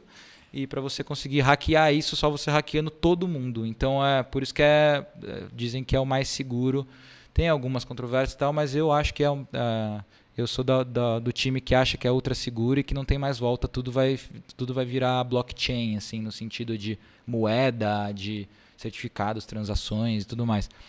Então a, a NFT é uma arte digital ali que ela tem um código específico e, e aí através de, um, de uma plataforma, como quase uma lojas americanas, assim, sabe? Uma, uma dessas plataformas que vende de todo mundo Sim, e tal. Marketplace. Marketplace, isso marketplace que você compra essa, essa NFT, essa arte digital, única e exclusivamente via é, uma moeda, uma criptomoeda que chama Ethereum. Então, é, é meio é um, é um metaverso, é, assim, é muito louco. Que, que várias pessoas têm a posse dela. Tipo, a posse, então, tipo assim. É, depende. Tem cara, arte que tem original, que o cara vende só uma, tem o cara pode vender 1 barra 100, tem muita gente que vende colecionáveis, então toys colecionáveis. Então, uhum. rola muito a, a galera do design tá sabendo aproveitar muito melhor, assim, com, com esses colecionáveis. Eu acho que a galera da, que mais das artes visuais, das artes plásticas, tá, eu acho que tá, tá vindo um pouco depois, assim. como que apresenta isso fisicamente, Rafa? Imagina assim, ó, tipo, eu vou lá comprar uma NFT. Tô, uhum. Sou leigo aqui, tá? Uhum, tô tô aqui no, no, no, lugar de todo mundo aqui, todo apresentando mundo a turma. Você tem, tipo, uma ideia de como a gente pode comprei uma, uma obra do Rafa. Uhum. Como que eu exponho? Eu posso expor isso? Sei lá, uma TV, um painel de LED? É, basicamente isso. Tem até umas galerias já em Nova York, é, é, no, na própria Holanda também, que é que é o inverso da galeria tradicional. Em vez de ela ser toda branca, ela é toda preta, para não refletir a luz ali e tal. E aí sim, as, as obras de arte são vários LEDzão 8K. Que foda. É, e aí cada uma é uma arte digital. E a pessoa que comprar, ela pode é, é, apresentar, guardar na wallet dela para quiçá aquilo valorizar, né? Então ela pode vender depois. e aí depois ela pode vender ah, e tudo ah, mais. Entendi. E, e ela pode apresentar isso na TV dela lá da casa dela. Ela pluga lá e, e aquela arte fica rodando naquela naquela tela que você tem ali que fica normalmente a maioria do tempo desligada, de repente ela pode estar tá só rodando uma NFT ali, Foda. entendeu? Ou então seja, é mais ou menos nesse sentido. Esse foi a forma didática. Com certeza dá um Google aí pra você entender. É muito é, complexo, né, muito, mano? É muito, muito, é muito louco, né, né velho? É muito louco que você explicou de uma forma muito didática E mesmo assim, mano, ainda é muito complexo, né? Porque é, É. muita coisa nova, né, mano? É, precisa estar ali no, no fazer, precisa tentar, sim. precisa abrir a conta, precisa começar a comprar um Tem pouquinho de criptomoeda, né? precisa. É, Cara, eu acho que isso aí não, não tem volta, assim. Acho que quanto antes a galera aprender, não precisa usar e já querer transacionar pequenas, é, pequenas é, quantidades em criptomoeda e tal, mas entender esse contexto acho que é muito importante. É, Eu sinto que é uma parada que não tem mais volta. Inclusive lá na loja da Filadélfia, lá que a gente abriu no Copan esse sábado, a gente aceita Aceita criptomoeda. É. Que foda, Boa, mano. fala, fala um pouquinho dessa loja aí, irmão. Cara, pra falar da loja tem que falar da Filadélfia. Da marca, é, já é, começar não, a entrar no assunto da, da, da Filadélfia, né? mano? É que é vários bagulho acontecendo ao mesmo tempo. o cara, Ah, eu acho que eu tenho um gancho aqui. Desse Boa. meio tempo aí, todo que. Onde foi que entrou a Filadélfia, assim? Você falou, É, mano, a primeira boa. vez Foi que eu. 2015. Que choque que foi que você teve, assim, que você Por que, levou que você teve frente? essa, essa ideia, né? De, de onde surgiu né, essa ideia de criar? Quando eu mudei pra São Paulo, eu entrei em contato muito com o minimalismo, assim, eu fui praticamente convertido ao minimalismo, assim, comecei a me enfiar a cara nos livros, ver uns vídeos no YouTube e sim. aquilo ali foi pra mim um, mano, um uma, Um expan choque, uma né? expansão, assim, Eu sabe? tive de- essa brisa também, uma quando eu mudei pra cá. É, uma expansão de modo de modus operandi de vida, assim. Aí já comecei a me conectar com os ensinamentos históricos, aí você já começa, mano, a ter uma clareza até um pouco mais de, de evolução é, intrapessoal, né? Que é você evoluir com você mesmo ali, de Boa. estudar umas paradas que, pô, vai refletir naturalmente na tua vida inteira. Não interessa se é só no trampo, se é na, vai refletir no pessoal, no trato com, a- com, a- com as pessoas e tal. Então, é, e aí já entrou também um pouco desse lance do minimalismo. Eu, eu f- me converti brabo da camiseta vermelha pro, pro all, all black. E, e nessa época eu tinha muita dificuldade assim de achar roupa básica com os cortes legais, uns caimentos diferentes e tal. E, e aí eu falei, cara, quer saber? Será que não tem uma costureira que eu consiga, mano, chegar lá e falar, ó, eu queria um bagulho assim, assado e tal. Aí tinha uma amiga minha na época, é, tatuadora, que falou, Rafa, minha, minha mãe é costureira, tá meio sem trampo lá, você não quer mandar pra ela e tal? E, e aí eu falei, pô, beleza, vamos lá. Aí eu comecei a ir lá com. Fui, fui lá, expliquei o que, que eu queria e tal. Era uma camiseta que eu gostava muito, de um tecido, que na época era tipo um, um viscolaicra, assim e tal. E aí eu fiz quatro da preta, quatro da branca M lá pra mim e falei, pô, beleza, agora com a camisetinha básica aqui, uma blusa por cima, eu já consigo Já foi. já consigo resolver, porque o meu, meu maior problema era a camiseta, não Sim, achava, nem fudendo, tá ligado? Aí comprava na Zara, durava quatro lavagens. Hum. Aí queria comprar uma, tipo, que durava bastante, custava 240 conto. Falei, mano, não tem uma camiseta num preço legal, com corte legal, com tecido que vai durar, porque é, naquele esquema que eu tava na época, eu tinha pouca camiseta e usava elas toda, tipo, tinha 10 camisetas da preta, quatro da branca e usava elas, assim, no modo repetição, tá ligado? Então usava muito, né? Então elas gastavam muito rápido. E aí eu eh, fiz essas camisetas com essa costureira e aí saí pro rolê com essas camisetas. E aí, pô, eu nem me liguei, assim, mas um brother chegou e falou, caralho, que foda, o primeiro brother, que foda essa peita, não sei o quê. Aí eu falei, ah, mano, eu fiz pra mim e tal, pra um primeiro brother mais próximo. Aí deu, sei lá, 15 metros depois de uma festa que eu tava, o cara falou, caralho, camiseta foda. Aí eu falei, porra, obrigado. Aí na terceira pessoa que veio falou, caralho, camiseta foda, eu já tava com aquilo na Já- cabeça já e tava tal. com a marca criada já. Aí eu falei, aí eu falei pro terceiro brother, eu falei, pô, é de um amigo meu e tal, ele tá começando uma marca, desbaratinei, falei.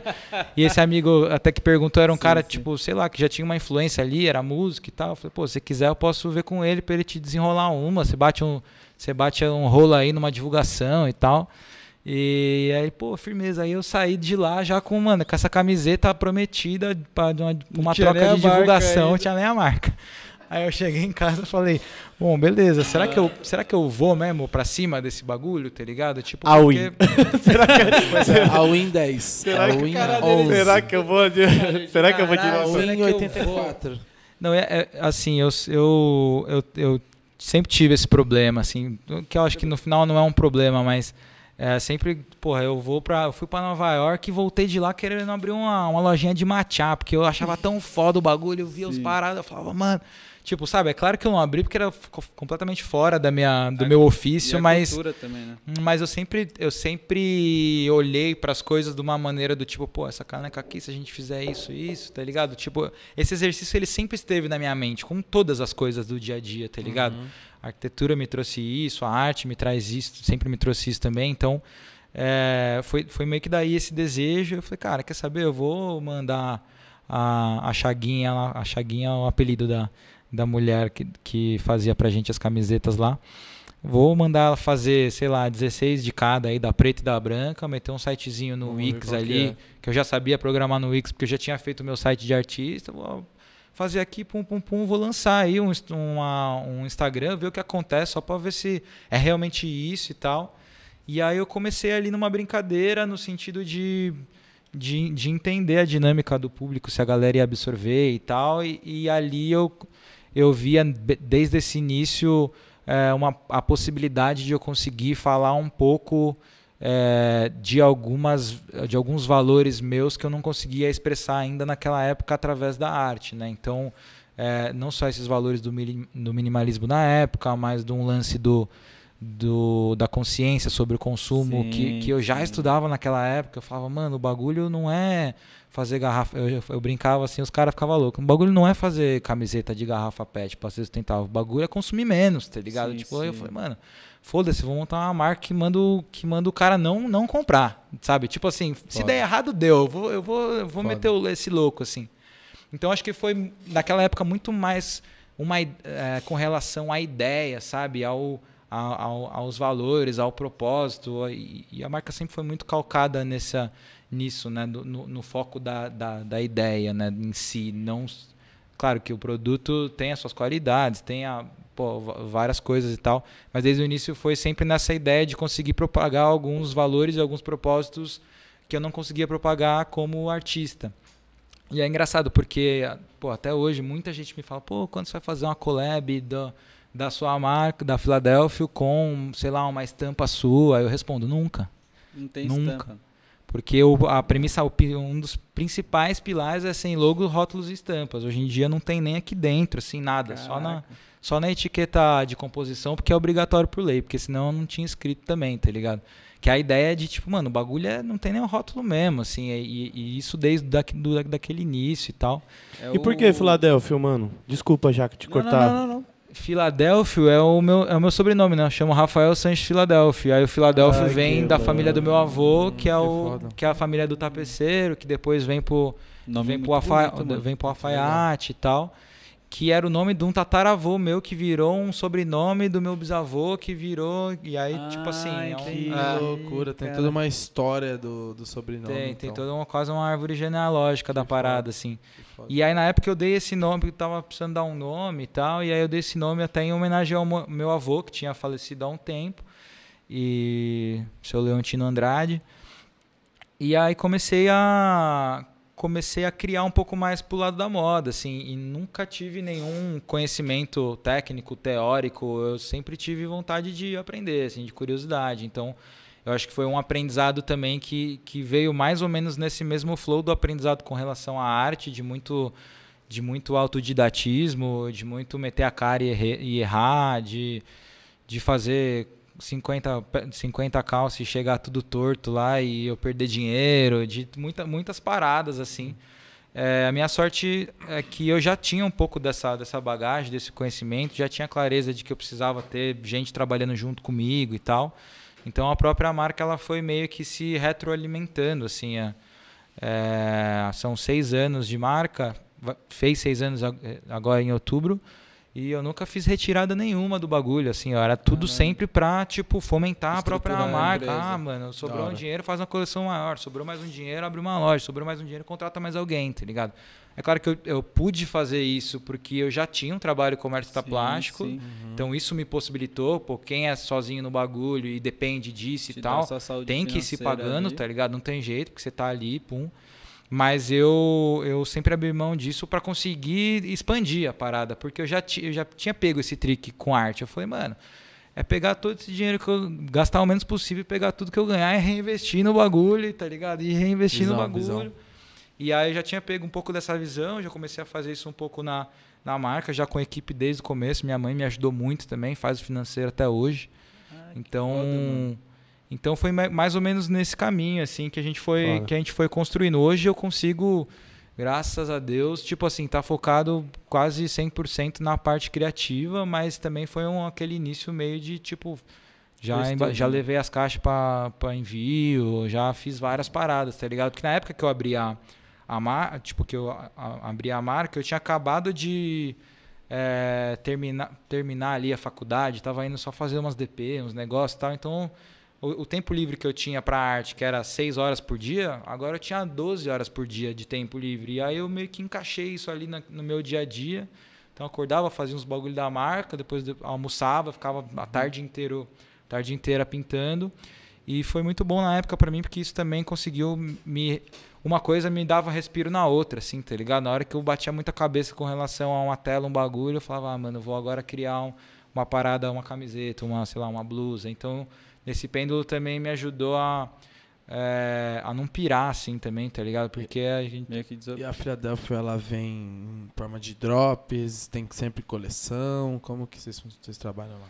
Cara, cada hora é de um jeito, assim, a gente vai fazendo. Teve época que a gente lançou um produto por, por semana, teve época que teve ano que a gente fez quatro drops no ano.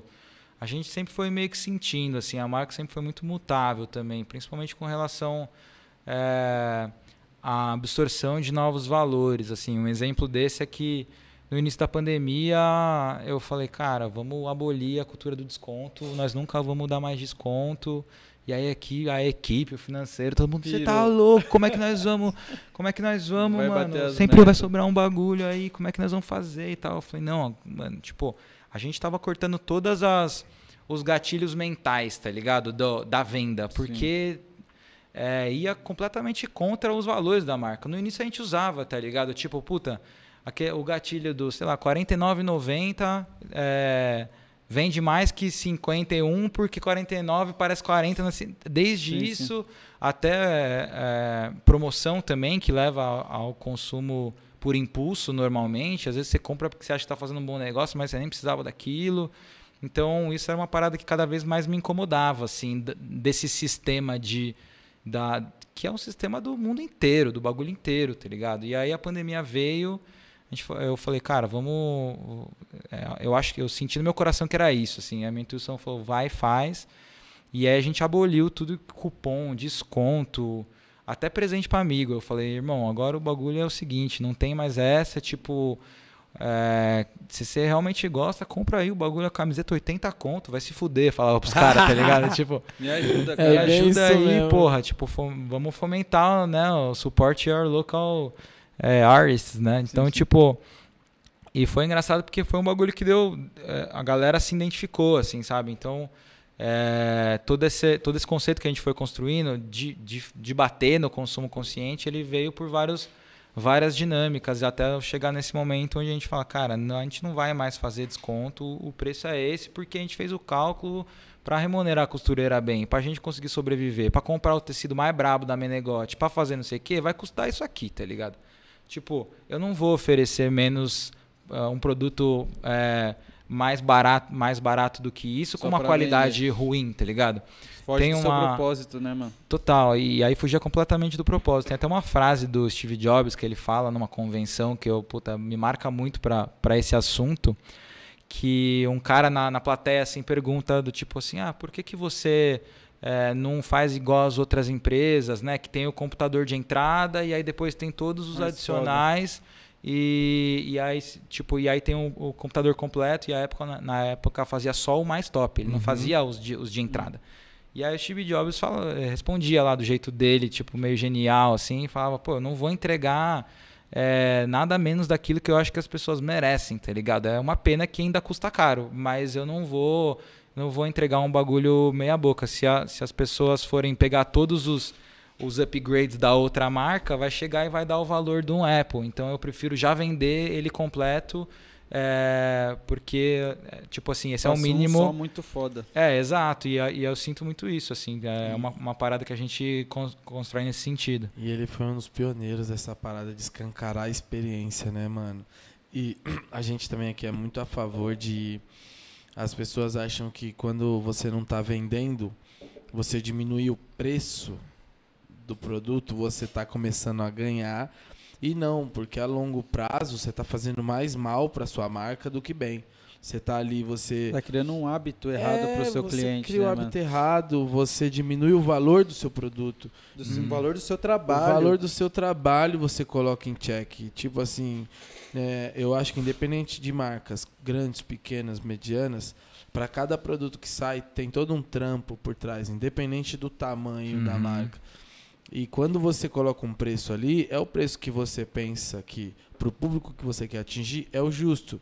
E aí a galera vem muito nessa de preço aqui também, porque as coisas da Decente não não são baratas e a galera bate muito nisso. Porra, vocês vieram da favela e o caralho, e vocês não fazem roupa pra galera da periferia? E, e a gente fala muito disso que é, nosso produto ele não tem preço, ele tem valor. Exato. E, e você agrega valor com o quê? Com experiência, com extensão de marca, com, com tudo voltado para cada vez mais mostrar o trabalho que deu e o porquê daquele valor, né, velho? E, e os caras estão numa batida onde é, tem essa galera que pensa como a gente sobre valor do produto, valor da obra ali, e tem aquela galera que pensa em número.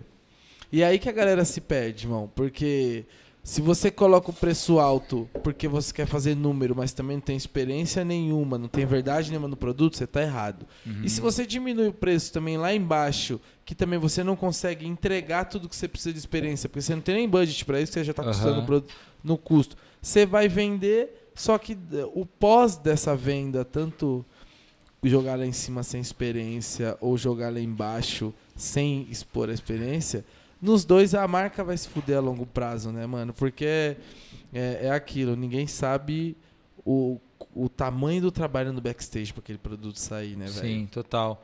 É, e a valorização da, de todos os colaboradores da mão de obra, né? Tipo assim, certamente se você comprou uma camiseta de 60 reais ali de uma. Se, Coloquei você- tudo pra mim. se você, tipo assim, comprou uma, set- uma camiseta, sei lá, de 70 conto, provavelmente alguém costurou aquilo, costurou por menos que ela deveria costurar, tá ligado? Tipo. E é um bagulho que eu falo também. é, o que que. O que, que vale mais em conta? Comprar uma camiseta de 50 reais que dura 70 lavagens ou comprar uma camiseta de 100 reais que dura 200 lavagens, tá É ligado? isso. Se for que- fazer a conta a longo né? prazo, é Tem que as pessoas história. elas têm um pouco de dificuldade com o lance de, de pensar naquele produto a longo prazo, até porque não é uma cultura, acho que não é culpa das pessoas, não é uma cultura mesmo falar-se disso. Sim. E é por isso que a gente tenta meio que ed- ed- educar a galera e os clientes para fazer eles entenderem que, tipo, cara, a camiseta custa 100 reais, mas ela custa 100 reais porque ela tem um tecido que vai durar 200 lavagens. Então, Entendeu. daqui 5 anos, você ainda vai ter essa camiseta. Você não vai ter que jogar lá fora, entendeu? Então, essa, essa alta durabilidade, ela, tá, ela é uma- a premissa básica da, dos nossos valores, porque a gente fala de consumo consciente, então é comprar um bagulho que dura. É igual você comprar uma calça Leves que vai durar 30 anos o bagulho, tá ligado? O, o dono da Leves lá diz que as calças dele tem há 20, 30 anos e nunca lavou, porque ele diz que não precisa lavar e elas estão lá até hoje, assim. Uhum. Então, de, um lance de longuíssimo prazo de produto. Jaqueta de couro também, que você vê nos brechós e tal. Então, é alcançar essa, essa longevidade do produto máxima. E para alcançar essa longevidade, é impossível fazer uma camiseta de 50 reais. Ela tem que ser. Ela deveria ser 120. Mas a gente vende a 100 e, e, e, tipo assim, e faz acontecer porque também aí começa já a entrar Parte num. comercial, né, mano, também. Mas tipo é, assim. mas é, é, uma, é uma parada que as pessoas têm que ser reeducadas, porque hoje a pessoa. é, vamos dar um exemplo. Que a gente que veio de baixo, quem nunca teve um tênis falso? Uhum. Eu tive. Eu Então, tive também uns Nike Shox Pô, falsos. Vários. Ó. Todo mundo. Aí Doze você vê, aí você vê o Nike Shox, claro que em questões de valores, o, o valor do Nike Shox ainda continua, vai, de mínimo 500 reais ali, que também já era 500 reais, só que 500 reais na época era outros, outros Aham. 500 reais. Mas aí você vê, ao invés de você comprar um Nike Shox original, que ele vai te durar ali, se você souber usar e tiver mais tênis, porra, a vida toda, Aham. você prefere comprar cinco falso e ir quebrando cinco. Aham. Fudeu, em dois meses fudeu, você tem Fora que comprar. Sai a né? mola. Fora só Porra, Não, fora então- o pé, né? Fudeu o pé. É, Não, pé, fudeu o pé, tudo. fudeu a coluna, fudeu os caras que criaram a parada. Tipo assim, Você E, no, e no final você gastou mais fortalece o movimento totalmente errado. totalmente errado e você e você no final você gastou mais, mano. Ah, mas é, Ah. é mais a época também, meu. Quando a gente Total, comprava ali o tênis por sei lá quantos reais e Na Lauro Gomes. na Lauro Gomes, a gente queria a mesma É, de moleque nem tinha esse conhecimento, só queria Não, não fazer tinha. parte do, Isso, do movimento. né? Ah. Tá ali não tinha. dando de choques no meio do Total. rolê. Hoje a gente tem essa cabeça porque no mínimo Tem a gente tem uma condição né? também Total. de poder ali que seja um tênis no ano, mas a gente vai lá e compra, paga seu, seu quantos custa o tênis lá, beleza. Mas eu acho que é questão de time mesmo, né? Te demora um pouco pra pegar o time, eu acho. Nossa, eu tive umas experiências muito ruins com coisa falsa, só que eu comprava porque tinha que eu queria ter a parada e eu não tinha grana.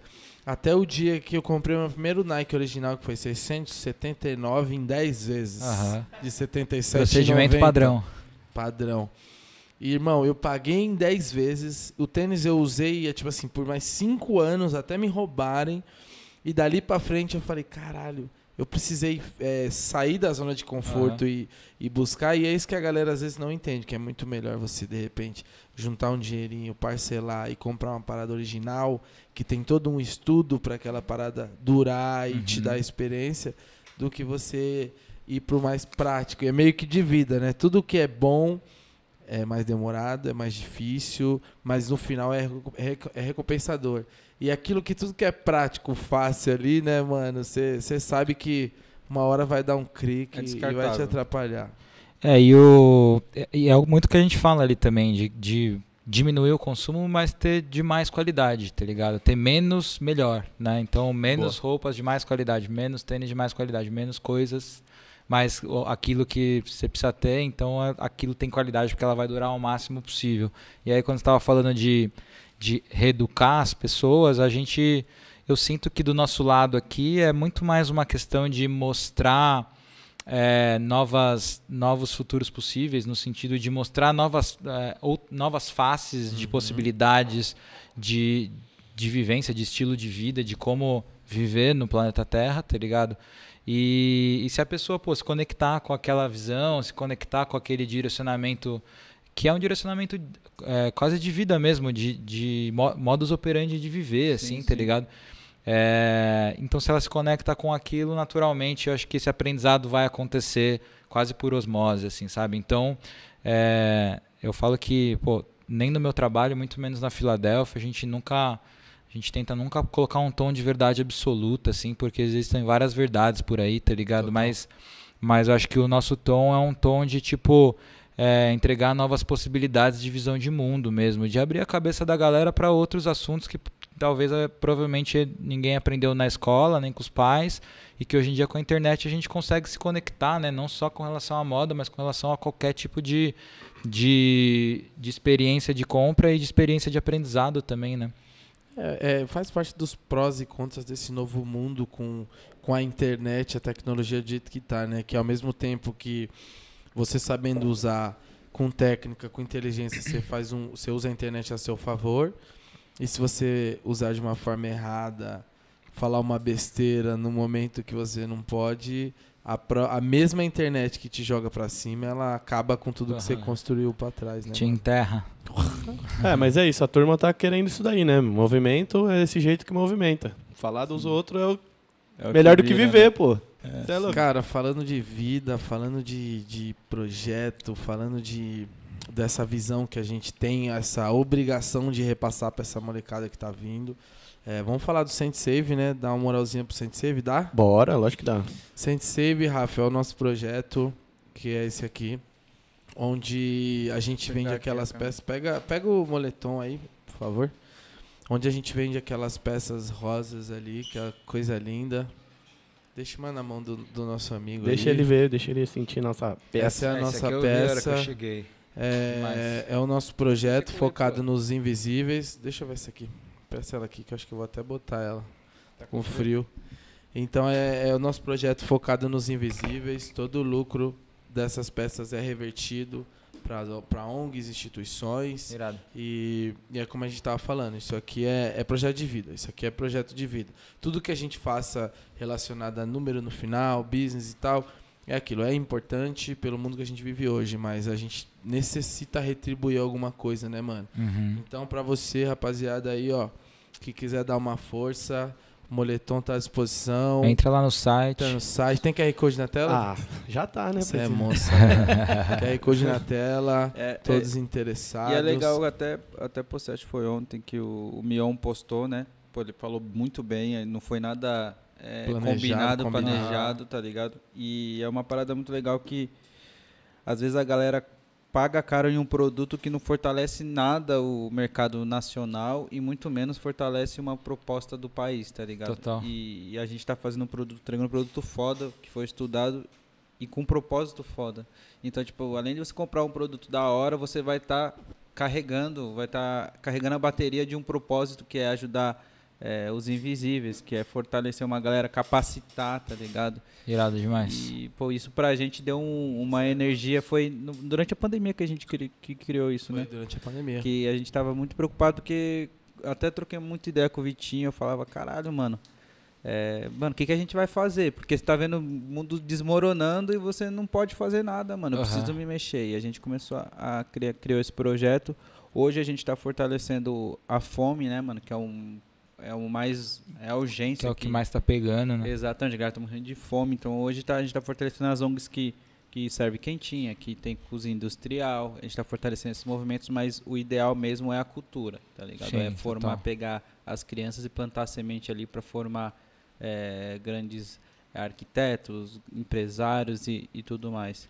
E Por tá aí. isso, save the dream, save the future. Exatamente, é o, é o que a gente falou, pô, a galera não tem mais esperança, né, mano? Irmão, não tem sonho, tá ligado? A gente- Então, a o gente futuro faz- é o sonho. A gente faz tanto marketing pra falar de produto, pra falar de uma porrada de coisa e a gente não faz marketing nenhum pra falar de sonho, pra falar de esperança, tá ligado? E a galera que tá consumindo a internet, ela tá aí pra você poder falar pra muita gente e poucos estão se levantando pra falar de coisas que realmente importam, tá ligado? Uhum. Então isso é uma veia muito forte nossa aqui. É, já pegando esse gancho. É, eu ia falar isso. O Ami Júlia. Ame Júlia. Tem o Instagram aí, campanha Ame Júlia. A, a filha de um amigo nosso foi diagnosticada com AMI. Pra quem não sabe, é, a gente vai deixar aí o QR Code para ter mais informações sobre a doença, sobre o caso da Julinha. E, cara, todo mundo que tiver aí a fim de ajudar de qualquer forma, seja repostando, seja doando, tem o QR Code na tela. A gente está fazendo uma vaquinha.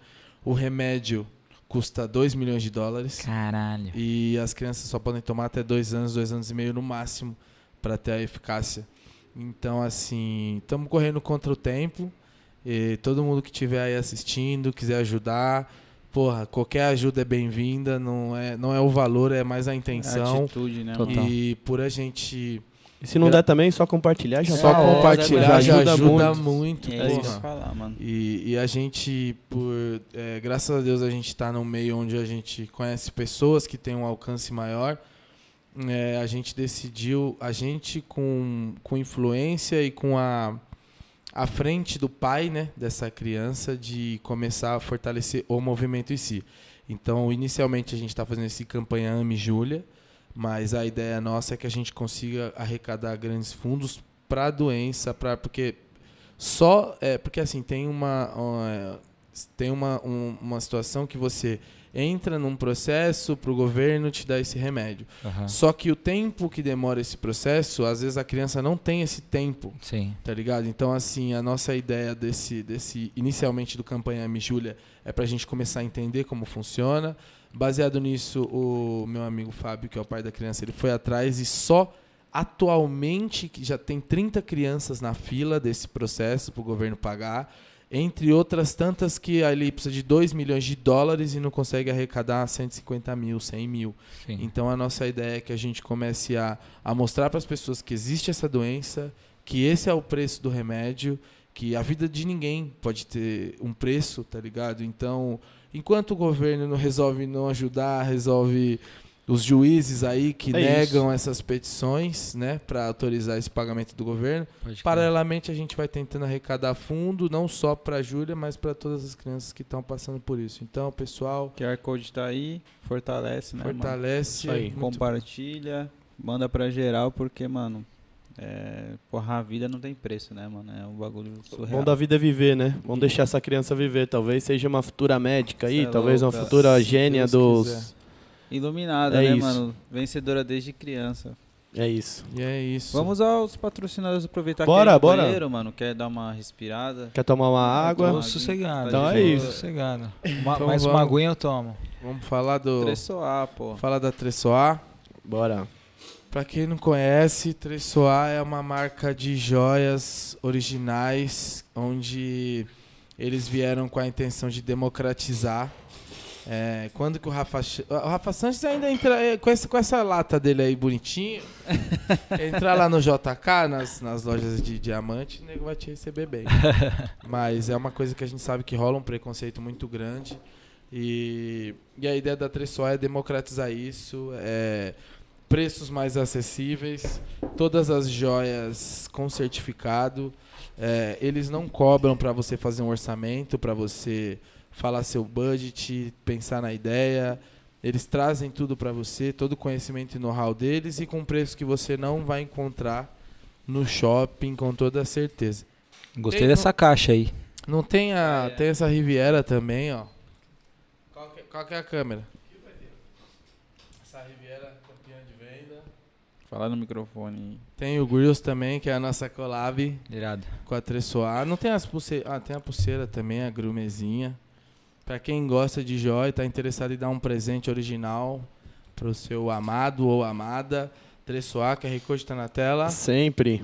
Entra lá, entra em contato com os caras, os caras estão aí à Tudo- disposição. a Tudo gente... com certificado, Tudo bonitinho, com pra você ver a certificado. origem, é, que não tem trabalho escravo, que é tudo peça real. E se você tiver alguma dúvida, os caras estão lá no Instagram pra poder trocar ideia com você, dar uma consultoria e porra, passar o orçamento de acordo com o que você pensa em, em investir na joia.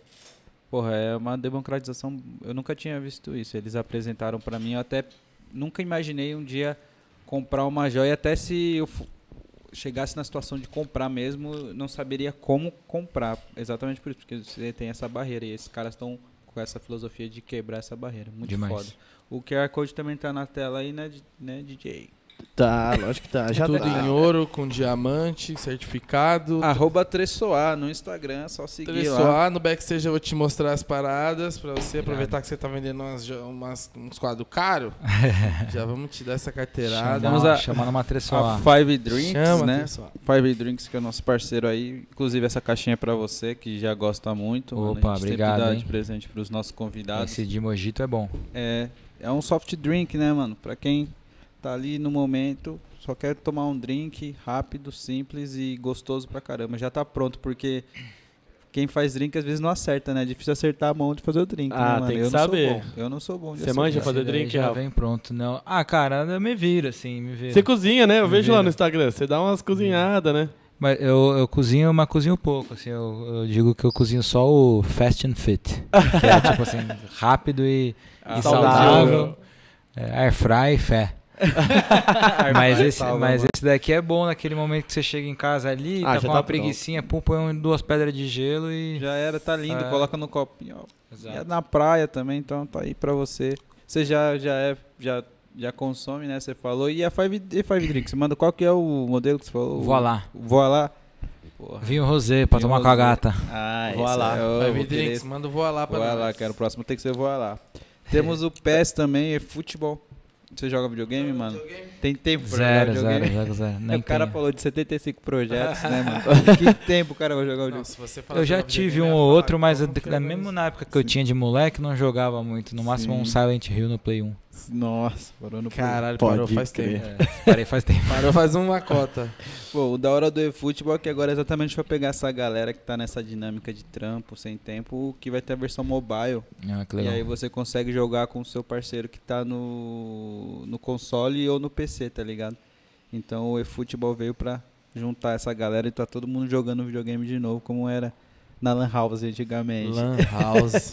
É, eu tenho eu tenho uma curiosidade sobre aqueles VR, assim, desse, dessas experiências. Já Sim, fiz uma vez, mas acho que dos videogames é o que eu mais tenho curiosidade, assim. O foda é que ainda é muito caro, assim, Pô, é não dá pra... inacessível, né, mano? E não, não tem também muita coisa ainda, né? Não tem muito jogo ainda que tem essa experiência, né? Mas Sim. é muito foda. Os caras estão trabalhando. Eles, na verdade, essa plataforma os caras estão trabalhando já faz uns quatro anos. Eu lembro que quando a gente iniciou a colaboração com eles foi em 2018 para 2019, os caras já estavam trabalhando nisso. Pode crer. Então provavelmente já deve estar trampando na- no VR, não posso É, falar logo mais coisa. acho que o bagulho já vai estar mais, Ah, sim, vai ser. mais porra, é um, é um hein? caminho que, que não tem mais volta, exatamente o que você falou. O QR Code tá aí, galera. O jogo é 100% gratuito. E aí as compras, tem, tem compras dentro do jogo para você ter mais extensões, mas o jogo em si ele é 100% gratuito. Tá saindo novas atualizações semanais e, e em breve teremos sempre novidades aí. Foda. Tem uma pergunta, Tenho. diretor? Eu tenho uma pergunta aqui. E a loja física? A gente A falou da. física. Ah, é foi, verdade, foi, foi, cara. foi. Quando. Mano, sentimento da loja. coisa, pô. É, eu não sei dá, que eu tô- mano. tô só que Na check, moral.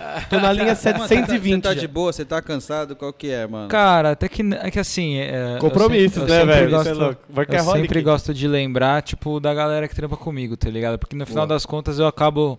É, tudo bem que a- a- essa parte criativa por ser minha, então acho que às vezes ó, os, loiros, os louros acabam vindo todos pra mim, assim, mas, Sim, sim. pô, a gente tem aí, de, de tudo que eu faço aí, deve ter mais de 10 pessoas trabalhando com a gente, com Filadélfia, com galeria, com meu assistente de arte, com pô, meu sócio lá na casa. Então, cada lugar eu tenho algum amigo especial, assim, alguém que sabe tudo aquilo que eu não sei para tocar outra parte e vice-versa. Então, é, desde a galera da galeria, do Kim, do Marcel, até o Gui, lá na Filadélfia também as meninas, Marina, Luísa, minha mãe, tá ligado? Tá todo mundo imbuído no bagulho, então fica um pouco mais fácil, assim, foi o que eu falei, de, de eu conseguir poder estar só no processo criativo, que é onde eu, onde eu jogo melhor ali, né? Sim, sim. É, como atacante e goleador.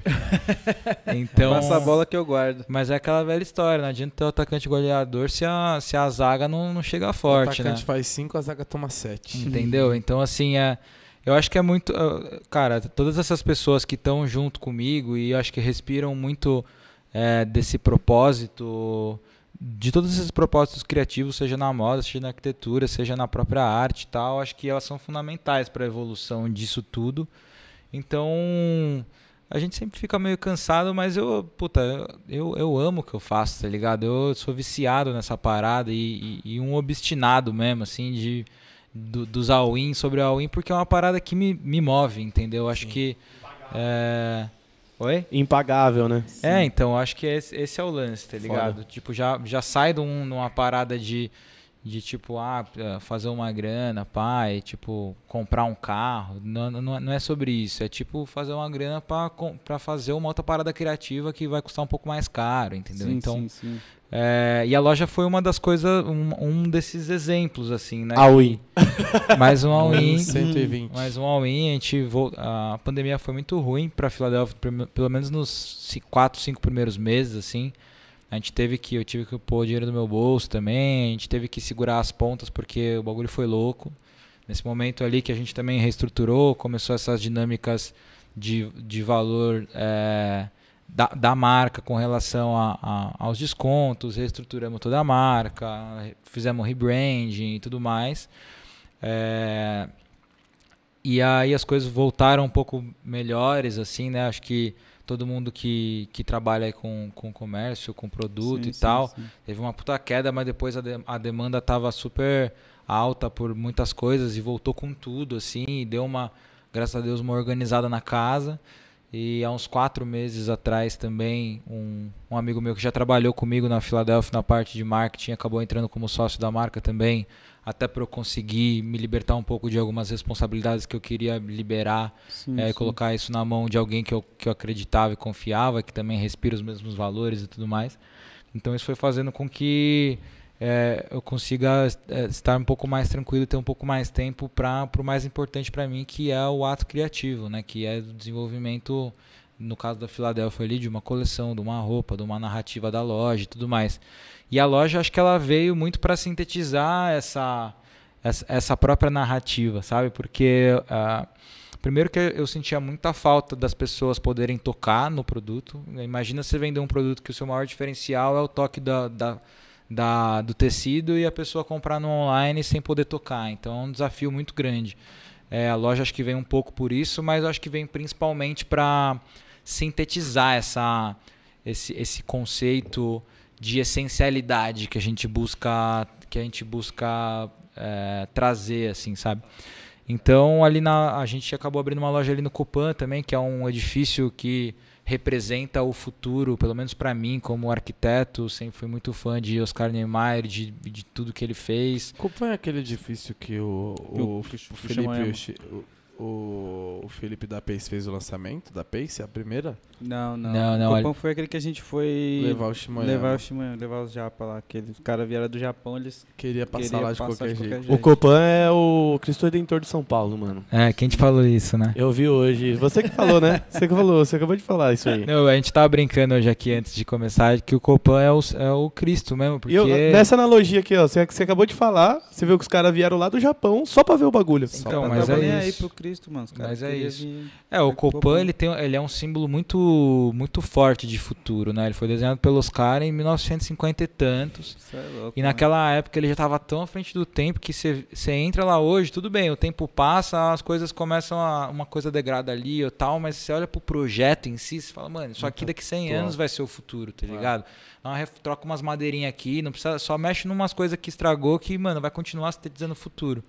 E era muito isso que a gente queria, que a gente estava buscando também para achar esse lugar, esse ambiente que simbolizasse esse esse futuro que a gente tanto que a gente tanto é, tenta palpar, assim, sabe? De Sim. tipo é, oferecer uma visão de futuro para a galera que é a nossa visão de futuro, que pode ser que talvez seja da galera que consuma, com todos esses valores intrínsecos, com todo com toda essa dinâmica do, do essencialismo e do consumo consciente que a gente conseguiu executar ali num no, que, que, a gente está chamando de cápsula, né? Que é uma estrutura central, assim. A gente fez uma loja também, uma espécie de instalação é, artística, no sentido de ser uma coisa não tão óbvia e tal. Então foi uma, uma experiência maluca, assim, que que, que eu lembro de ter falado com, com o Jay, que é esse meu amigo que tem o ateliê lá, que eu minhas esculturas faço lá, faço tudo lá. O Jay essa... é o cenógrafo também, né? É, exato. Eu já fiz uns trampos com ele. Ele é um dos mais sinistros de São Jay Paulo que também. é o mesmo que o, acho que o 13 falou, que falou dele também? Não, não, é o Jay mesmo. Jay é Jay77, é, né? exato, o Jay77. Ele tem a 77 Lab, Pô, ele é, o Jay é um artista foda também, das antigas, tá ligado? Cenógrafo dos mais brabo, que vocês é. falam pro cara aqui, ó, constrói um, uma cápsula do futuro. Você vai chegar amanhã, o cara vai, vai tá ter pronto. feito uma cápsula é, do futuro. Cara, ele faz de tudo lá. Ele é, mano,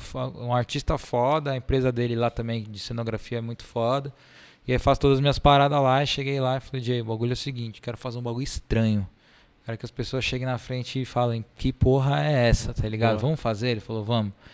E aí eu inventei uma pira de que a narrativa da loja, assim, muito resumidamente, a, é a, a gente selecionou alguns é, algumas necessidades biogênicas do ser humano, que necessidade biogênica é tipo a base da pirâmide que o cara uhum. precisa na vida para ele não morrer. Então, que é água, comida, uma, uma roupa, um teto, né? Aquelas necessidades uhum. bem básicas. Então, a gente pegou três dessas necessidades, que é a comida, a água e a roupa, e sintetizou dentro dessa cápsula através uma parceria com a Águas Prata que a gente fez, com uma água retornável deles e tal. É, com a, com a, a, comida, a gente fez também uma parceria com a Fazu de Fazendas Urbanas, que é um parceiro meu que tem algumas fazendas urbanas por São Paulo. Você pede no aplicativo, chega em 20 minutos, Caramba. dá umas hidropônicas, zona gigantesca que ele tem lá, tipo, uma em cada um no, no sul, aqui na, na região sul, na região norte, ele tem algumas e tal. E aí a gente montou uma estrutura de hidropônica mesmo funcionando de, com aquele ciclo completo da água em, entre, as, entre as roupas. Caralho, que e aí para fechar essa narrativa, a própria roupa como item essencial. E aí trazendo um pouco dessa, dessa visão de que, do que a gente vai realmente precisar consumir num futuro, né? Que, que o futuro ele está indo em contra a, a, ao essencial, aquilo que era mais básico, quase uma volta ao passado, assim, uma Total. volta ao ancestral, sabe? Que Total. tipo assim, tinha poucas coisas, mas sobrevivia feliz e estava tudo certo. É claro que a gente sempre é, o meu trabalho, a Filadélfia, essas narrativas, elas são muito narrativas de futuros utópicos, assim, sabe? De tipo, mano, eu queria que fosse assim. É, vai ser muito difícil ser assim, talvez, porque a utopia ela não é uma coisa que é impossível, ela é uma coisa que é bastante intangível, mas não é impossível, tá ligado?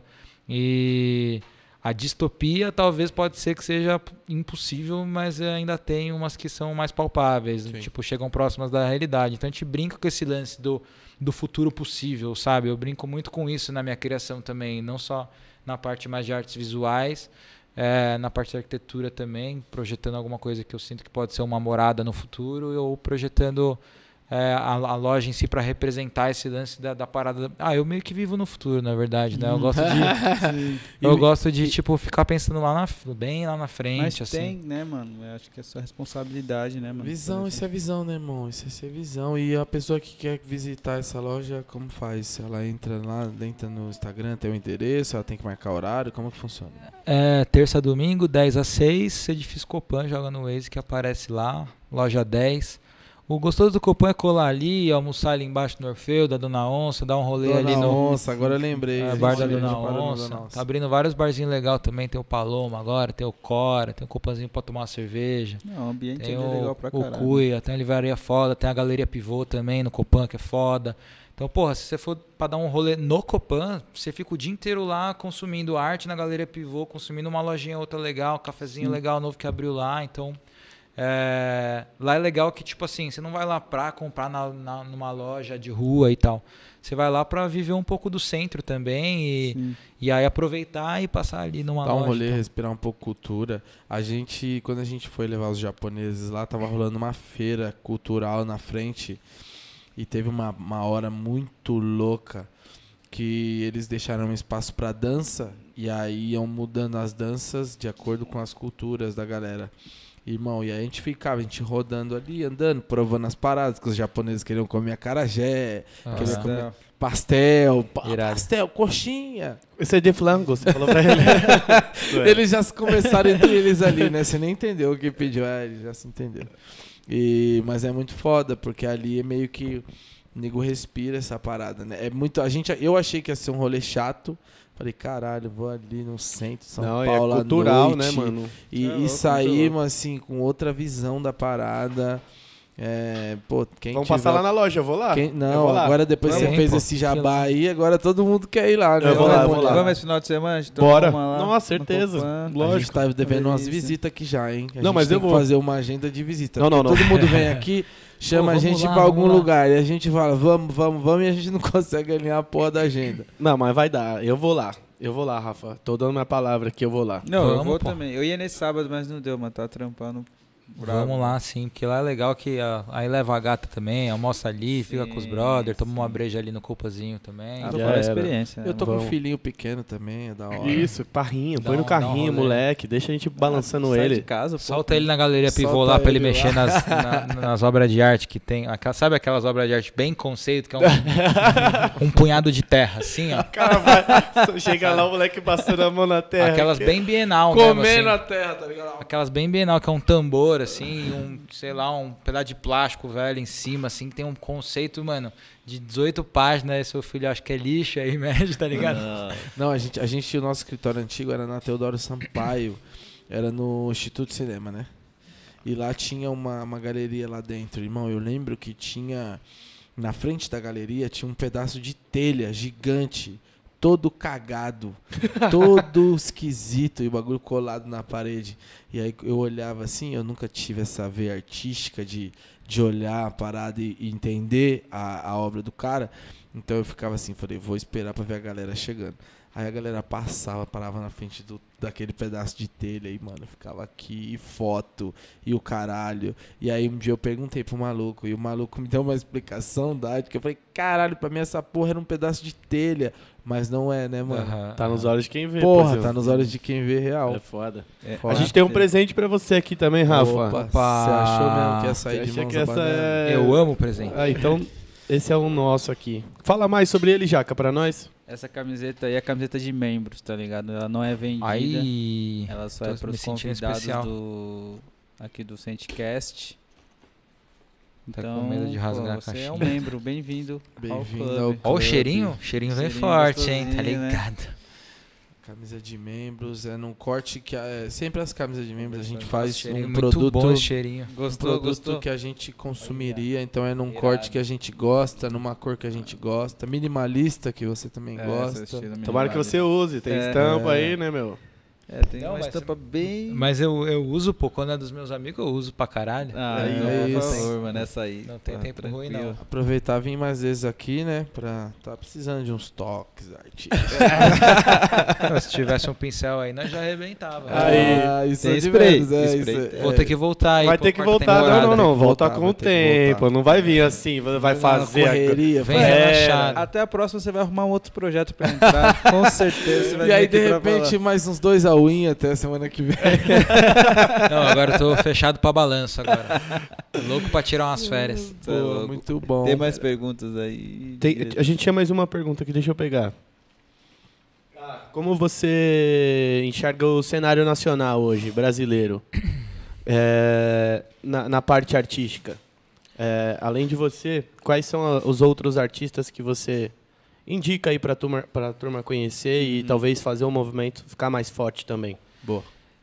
Cara, eu acho que o cenário artístico atual, ele tá é, cada vez mais jovem, assim. Eu sinto que no passado é, demorava mais, assim, para os artistas ficarem mais renomados. Então, pô, o cara tinha que ter 40 anos, 45. Hoje em dia tem uma molecada de 25 aí vendendo o bagulho a, a 100 mil dólares. Então, tem alguns artistas expoentes, assim, é, muito fodas. Eu vou é, me ater ao minha, à minha gangue. Então, Tá certo. é, se vocês quiserem conhecer alguns artistas novos, tipo assim, jovens, de, de, de pesquisa recente e tal, lá, a nossa galeria lá tem bastante artista legal. Tem o Raoni, que é um parceiro meu também. O Raoni, O caralho, Raoni, do irmão Kelps? Do Kelps? Do... Do Kelps Irmão Raoni? gêmeo?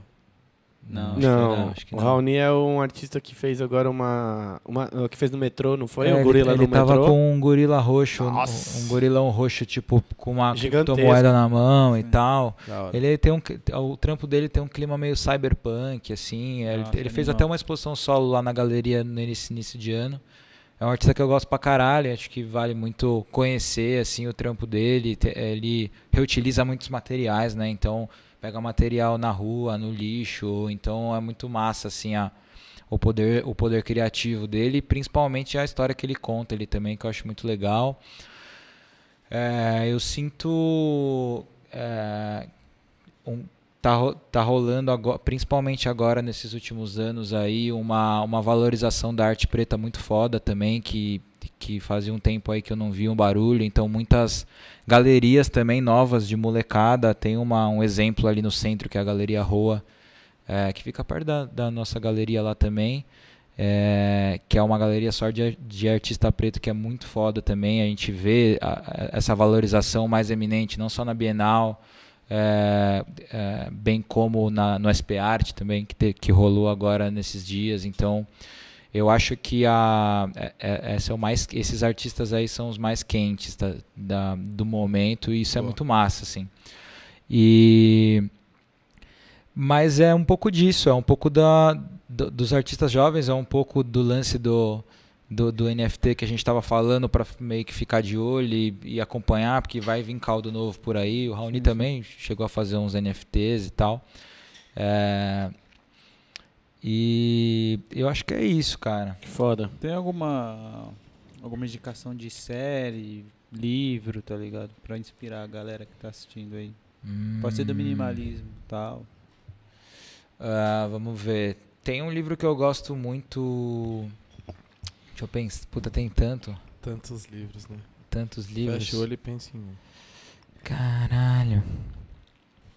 É, Tem um livro que eu gosto bastante, que ele é pequenininho, de fácil, de fácil leitura, que eu acho que talvez seria um que eu indicaria pra Sim. galera. Boa.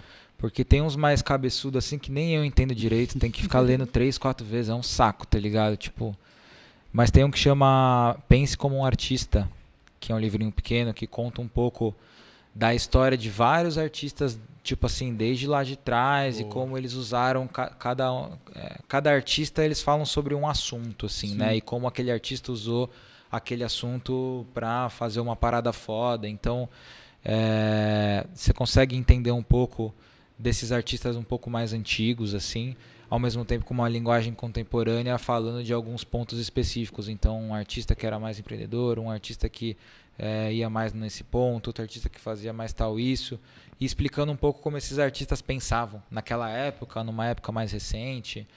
Então, acho que esse livro é um livro muito foda que fala, conta um pouco da, da, da, cabeça dos artistas, de como, do modus operandi de cada um dos artistas, desde, desde sei lá, de Picasso até um, é, um artista mais contemporâneo que, que ainda é vivo, mas que também tem um modus operandi ali em algum assunto específico que, que o livro também dá uma, uma desmistificada, assim. Então, até para quem não é artista e quer é, absorver um pouco de como os outros artistas pensavam, tipo, desde lá de trás até agora, esse Pense como Artista é um livro que, que eu acho que é bem didático e eu gosto bastante. Eu li ele há uns 5 anos já, depois eu li de novo há uns 3, esses tempos atrás eu dei mais uma relida, assim. É um livro que meio de cabeceira, assim, tipo vira e mexe eu, eu, eu, dou uma revisitada nele, porque sempre tem alguma coisinha que você não pense viu. Pense como né? um artista, Chama. Pense, eu, eu não lembro, pense, eu pense esqueci como um o... artista, tem o Pense como artista, tem o Hobby também como um artista, Hobby como um artista. É, o Hobby como um artista eu nunca li, não. Esse é o da capa preta. É, o Pense como artista é o capa branca com rosa e azul, isso, branco, isso. É, amarelo. Já eu leu acho. já, cara? Eu acho que eu já li Que esse daí isso, também, cara, meu. Eu acho que eu já li, viu? Os caras lêem tanto livro que não sabe nem. Não, paizinho, ó, uma coisa que eu aprendi com meu avô é uma parada mais sinistra de todos. Conhecimento é a única coisa que ninguém pode tirar de você. Exatamente. E quanto mais você souber, mais próximo de alguma coisa você tá. Boa. É isso mesmo, visão. E a leitura é a visão, né? Porque é, a- é, um, é um acesso. E hoje em dia assim, também tá não é tão chato, meu. Antigamente a gente tinha que ficar mesmo no livro. Hoje em dia tem audiobook. Pô, você deixa no fone e vai correr, mano. Você tá fazendo duas coisas foda ao mesmo tempo. É isso aí. Você não precisa ficar com o livro e andando. É outra, outra fita hoje. Só não lê quem não quer. É isso. O, a, a a informação, dica. a informação Não tá, tá aí, aí. né? É, aprende quem quer. É isso. Rafa, obrigado, viu, mano? Obrigado É mesmo, isso, velho. Isso, Porra, boa. eu poderia ficar aqui por horas. Caralho, Então vamos, então vamos. Era só pedir um iFood aqui. ó. ah, vamos, vamos pedir Ih, aqui. não pode falar nome de quem não é patrocinador, desculpa. Pode, pode Não, ser, pode, pode aqui ser. pode tudo, velho. Fica a dica, iFood. Fica a dica, iFood. Fica Ó, bem. Dá atenção aqui, o cara ia ficar mais três horas, mas faltou o iFood. Faltou o Não, faltou não. Tá tudo certo. A gente vai pedir um iFoodzinho aqui. Não, e o pior é que eu preciso ir mesmo, que eu preciso buscar meu cachorro na creche, que hoje ele Não, é... é que, que a gente É fica trocando ideia aqui, mano. Passa o horas. tempo, a ideia flui. Ah, mas isso que é passa gostoso, muito rápido, né? Foda. Eu Meu deixo- mano, satisfação total ter você aqui com a gente, abrindo um um pouco prazer, mano. desse backstage, um pouco da sua história, um pouco de quem é o Rafael, né, mano? São Bernardo, caralho, vamos! De São Bernardo pro mundo, vamos. Celeiro. E, mano, sempre bom ter pessoas aqui inteligentes, pessoas que têm a visão, pessoas que Que têm agregam, alguma né? coisa pra agregar. Você fique, porra, fique à vontade pra voltar aqui, a casa é sua, quando você quiser. E foi foda hoje, né? Puta, Conteúdo aulas. pra caralho. Aulas. Aula foi, mano. Você é louco. Tá, tinha que estar com o caderninho aqui só. Eu tô aqui na, na- na anotação aqui. A galera, eu mandei a os caras mandaram aqui, tá mudando o Google nas palavras que o Rafa tá usando. que a gente sabe um monte. Ai, É caralho. isso aí, E levou o Rafa, deixa, game, deixa aí também de novo, mais uma vez, o lance da, da galeria, meu. É, fala pra turma fala o aí o dia da endereço aí. exposição. Pode crer, pode crer. Faz a. É, pra né? é, a mi- a minha exposição solo abre então dia 6 de novembro, que é sem, sem ser esse sábado agora. O Sim. próximo ela é aberto ao público, gratuito e tudo mais. Quem chegar cedo, esse pá vai ter até uma backzinha lá gelando, não Aí, conta pra ninguém. Que Conta isso, pra eu vou ninguém. ser Até- o primeiro, então, enquanto, mano. enquanto durarem os estoques. que Chega depois no, fina- no breja, final do dia, no final do dia a rapaziada chega lá, quer tomar um drink, e tal, quer ficar lá, bebe duas, quatro, oito, doze, aí acaba, né? É. Mas vai ter um coquetelzinho lá e Legal. tal, então quem quiser colar, for de São Paulo aí, é, a, a galeria fica ali no centro, na República, entre a República e a Consolação. Joga, joga Nós Galeria, N-O-S Galeria no, no Instagram aí que vocês vão achar a, a galeria, os artistas que eu falei, enfim, Sim, sim. e, e o endereço também. E, pô, agradecer vocês aí pelo, pelo convite. Cê é louco. É, qualquer coisa eu volto aí numa próxima pra gente falar de uns assuntos mais, mais shuffle. Mais Sim, um all-in. É. Não, vamos falar de tudo que, que dos all-in. Vou bater papo. Semana que vem eu vou voltar, que eu vou ter com mais oito projetos. Não, eu tô, aposentei, chapa. aposentei. Eu preciso dar atenção pro, pro meus filhos, igual eu brinco com os meus projetos, né? Porque tem que se segurar pra não. Que é tanta coisa que eu vou- vai criando, assim, as ideias e tal. Mas esse é um momento agora que realmente eu tô Foda. predisposto a dar uma baixada, fazer um. vendo alguns cursos aí semestrais na, na Europa, dar uma fugida. Sim. E, e dar uma resfriada na cabeça aí, porque muito all-in cansa também. Pô, É, e pra você evoluir, você precisa às vezes parar um pouquinho. Exatamente, essa é a parte mais importante. Você E na não hora que aprende, começa a né? ficar complexo no sentido de profundidade, ou você mete, você mete um ano fazendo um curso lá, ou né, fazendo uma imersão e tudo mais. É, é, a- é o caminho, né? Devagarzinho, cada hora acontece uma coisa, mas, pô, obrigado pela recepção aí, sempre calorosa de vocês aí mesmo. Foi muito foda. Da hora. Da hora, e mano. sucesso ao, ao projeto do podcast, sucesso ao Save the Dream, Sente Save the. Future, Send Safe, achei muito foda também. Vamos explicar mais depois. E, e demais, rapaziada, obrigado. Muito Que obrigado. isso, a gente agradece por ter somado aí com o seu conteúdo, velho. Por ter dado uma aula aí pra gente. E parabéns pela história. Exatamente, Parabéns, parabéns pela, pela trajetória e é só o começo, né, meu progresso, Tem muita velho, coisa progresso. pra acontecer É isso. ainda. É isso aí. Senhoras e senhores, Esse foi o Rafa, Rafa, Rafa Sanches. Sanches Vou só na- lembrar aqui da próxima semana que quem a gente tem. A gente tem na quinta-feira a gente tem o Caio Vitor. É. É o Devitt, né? é o Devitt, isso. E no dia 4 a gente tem o Fábrica de Mentes. Fábrica da Ó, que legal. Boa. Dia 9, Anne Borges. E dia 11, Veridiana.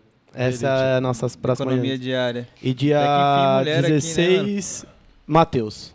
É nossa turma colando aí, Nossa, todo mundo. Vamos agenda E cheia. Felipe Desco. Muito obrigado a Felipe todos Deus. que acompanharam até E o. Alegria tá, tá aí, ó. Alegria, Japão já já nós tá aí fazendo com vocês. Subarashi, ele mandou. Subarashi, Subarashi, maravilha, né? Sentecast, até o Japão. Muito obrigado a todos que acompanharam. Quem quiser continuar aí fortalecendo, se inscreve no canal, dá um like, compartilha, que isso é muito o importante sino. pro nosso movimento. Fiquem com Deus, boa semana pra nós. É isso Rafa aí. Sanches, in the house. Tamo junto. É nóis. É nóis. Valeu. Valeu, valeu, rapaziada. Uh, uh, uh.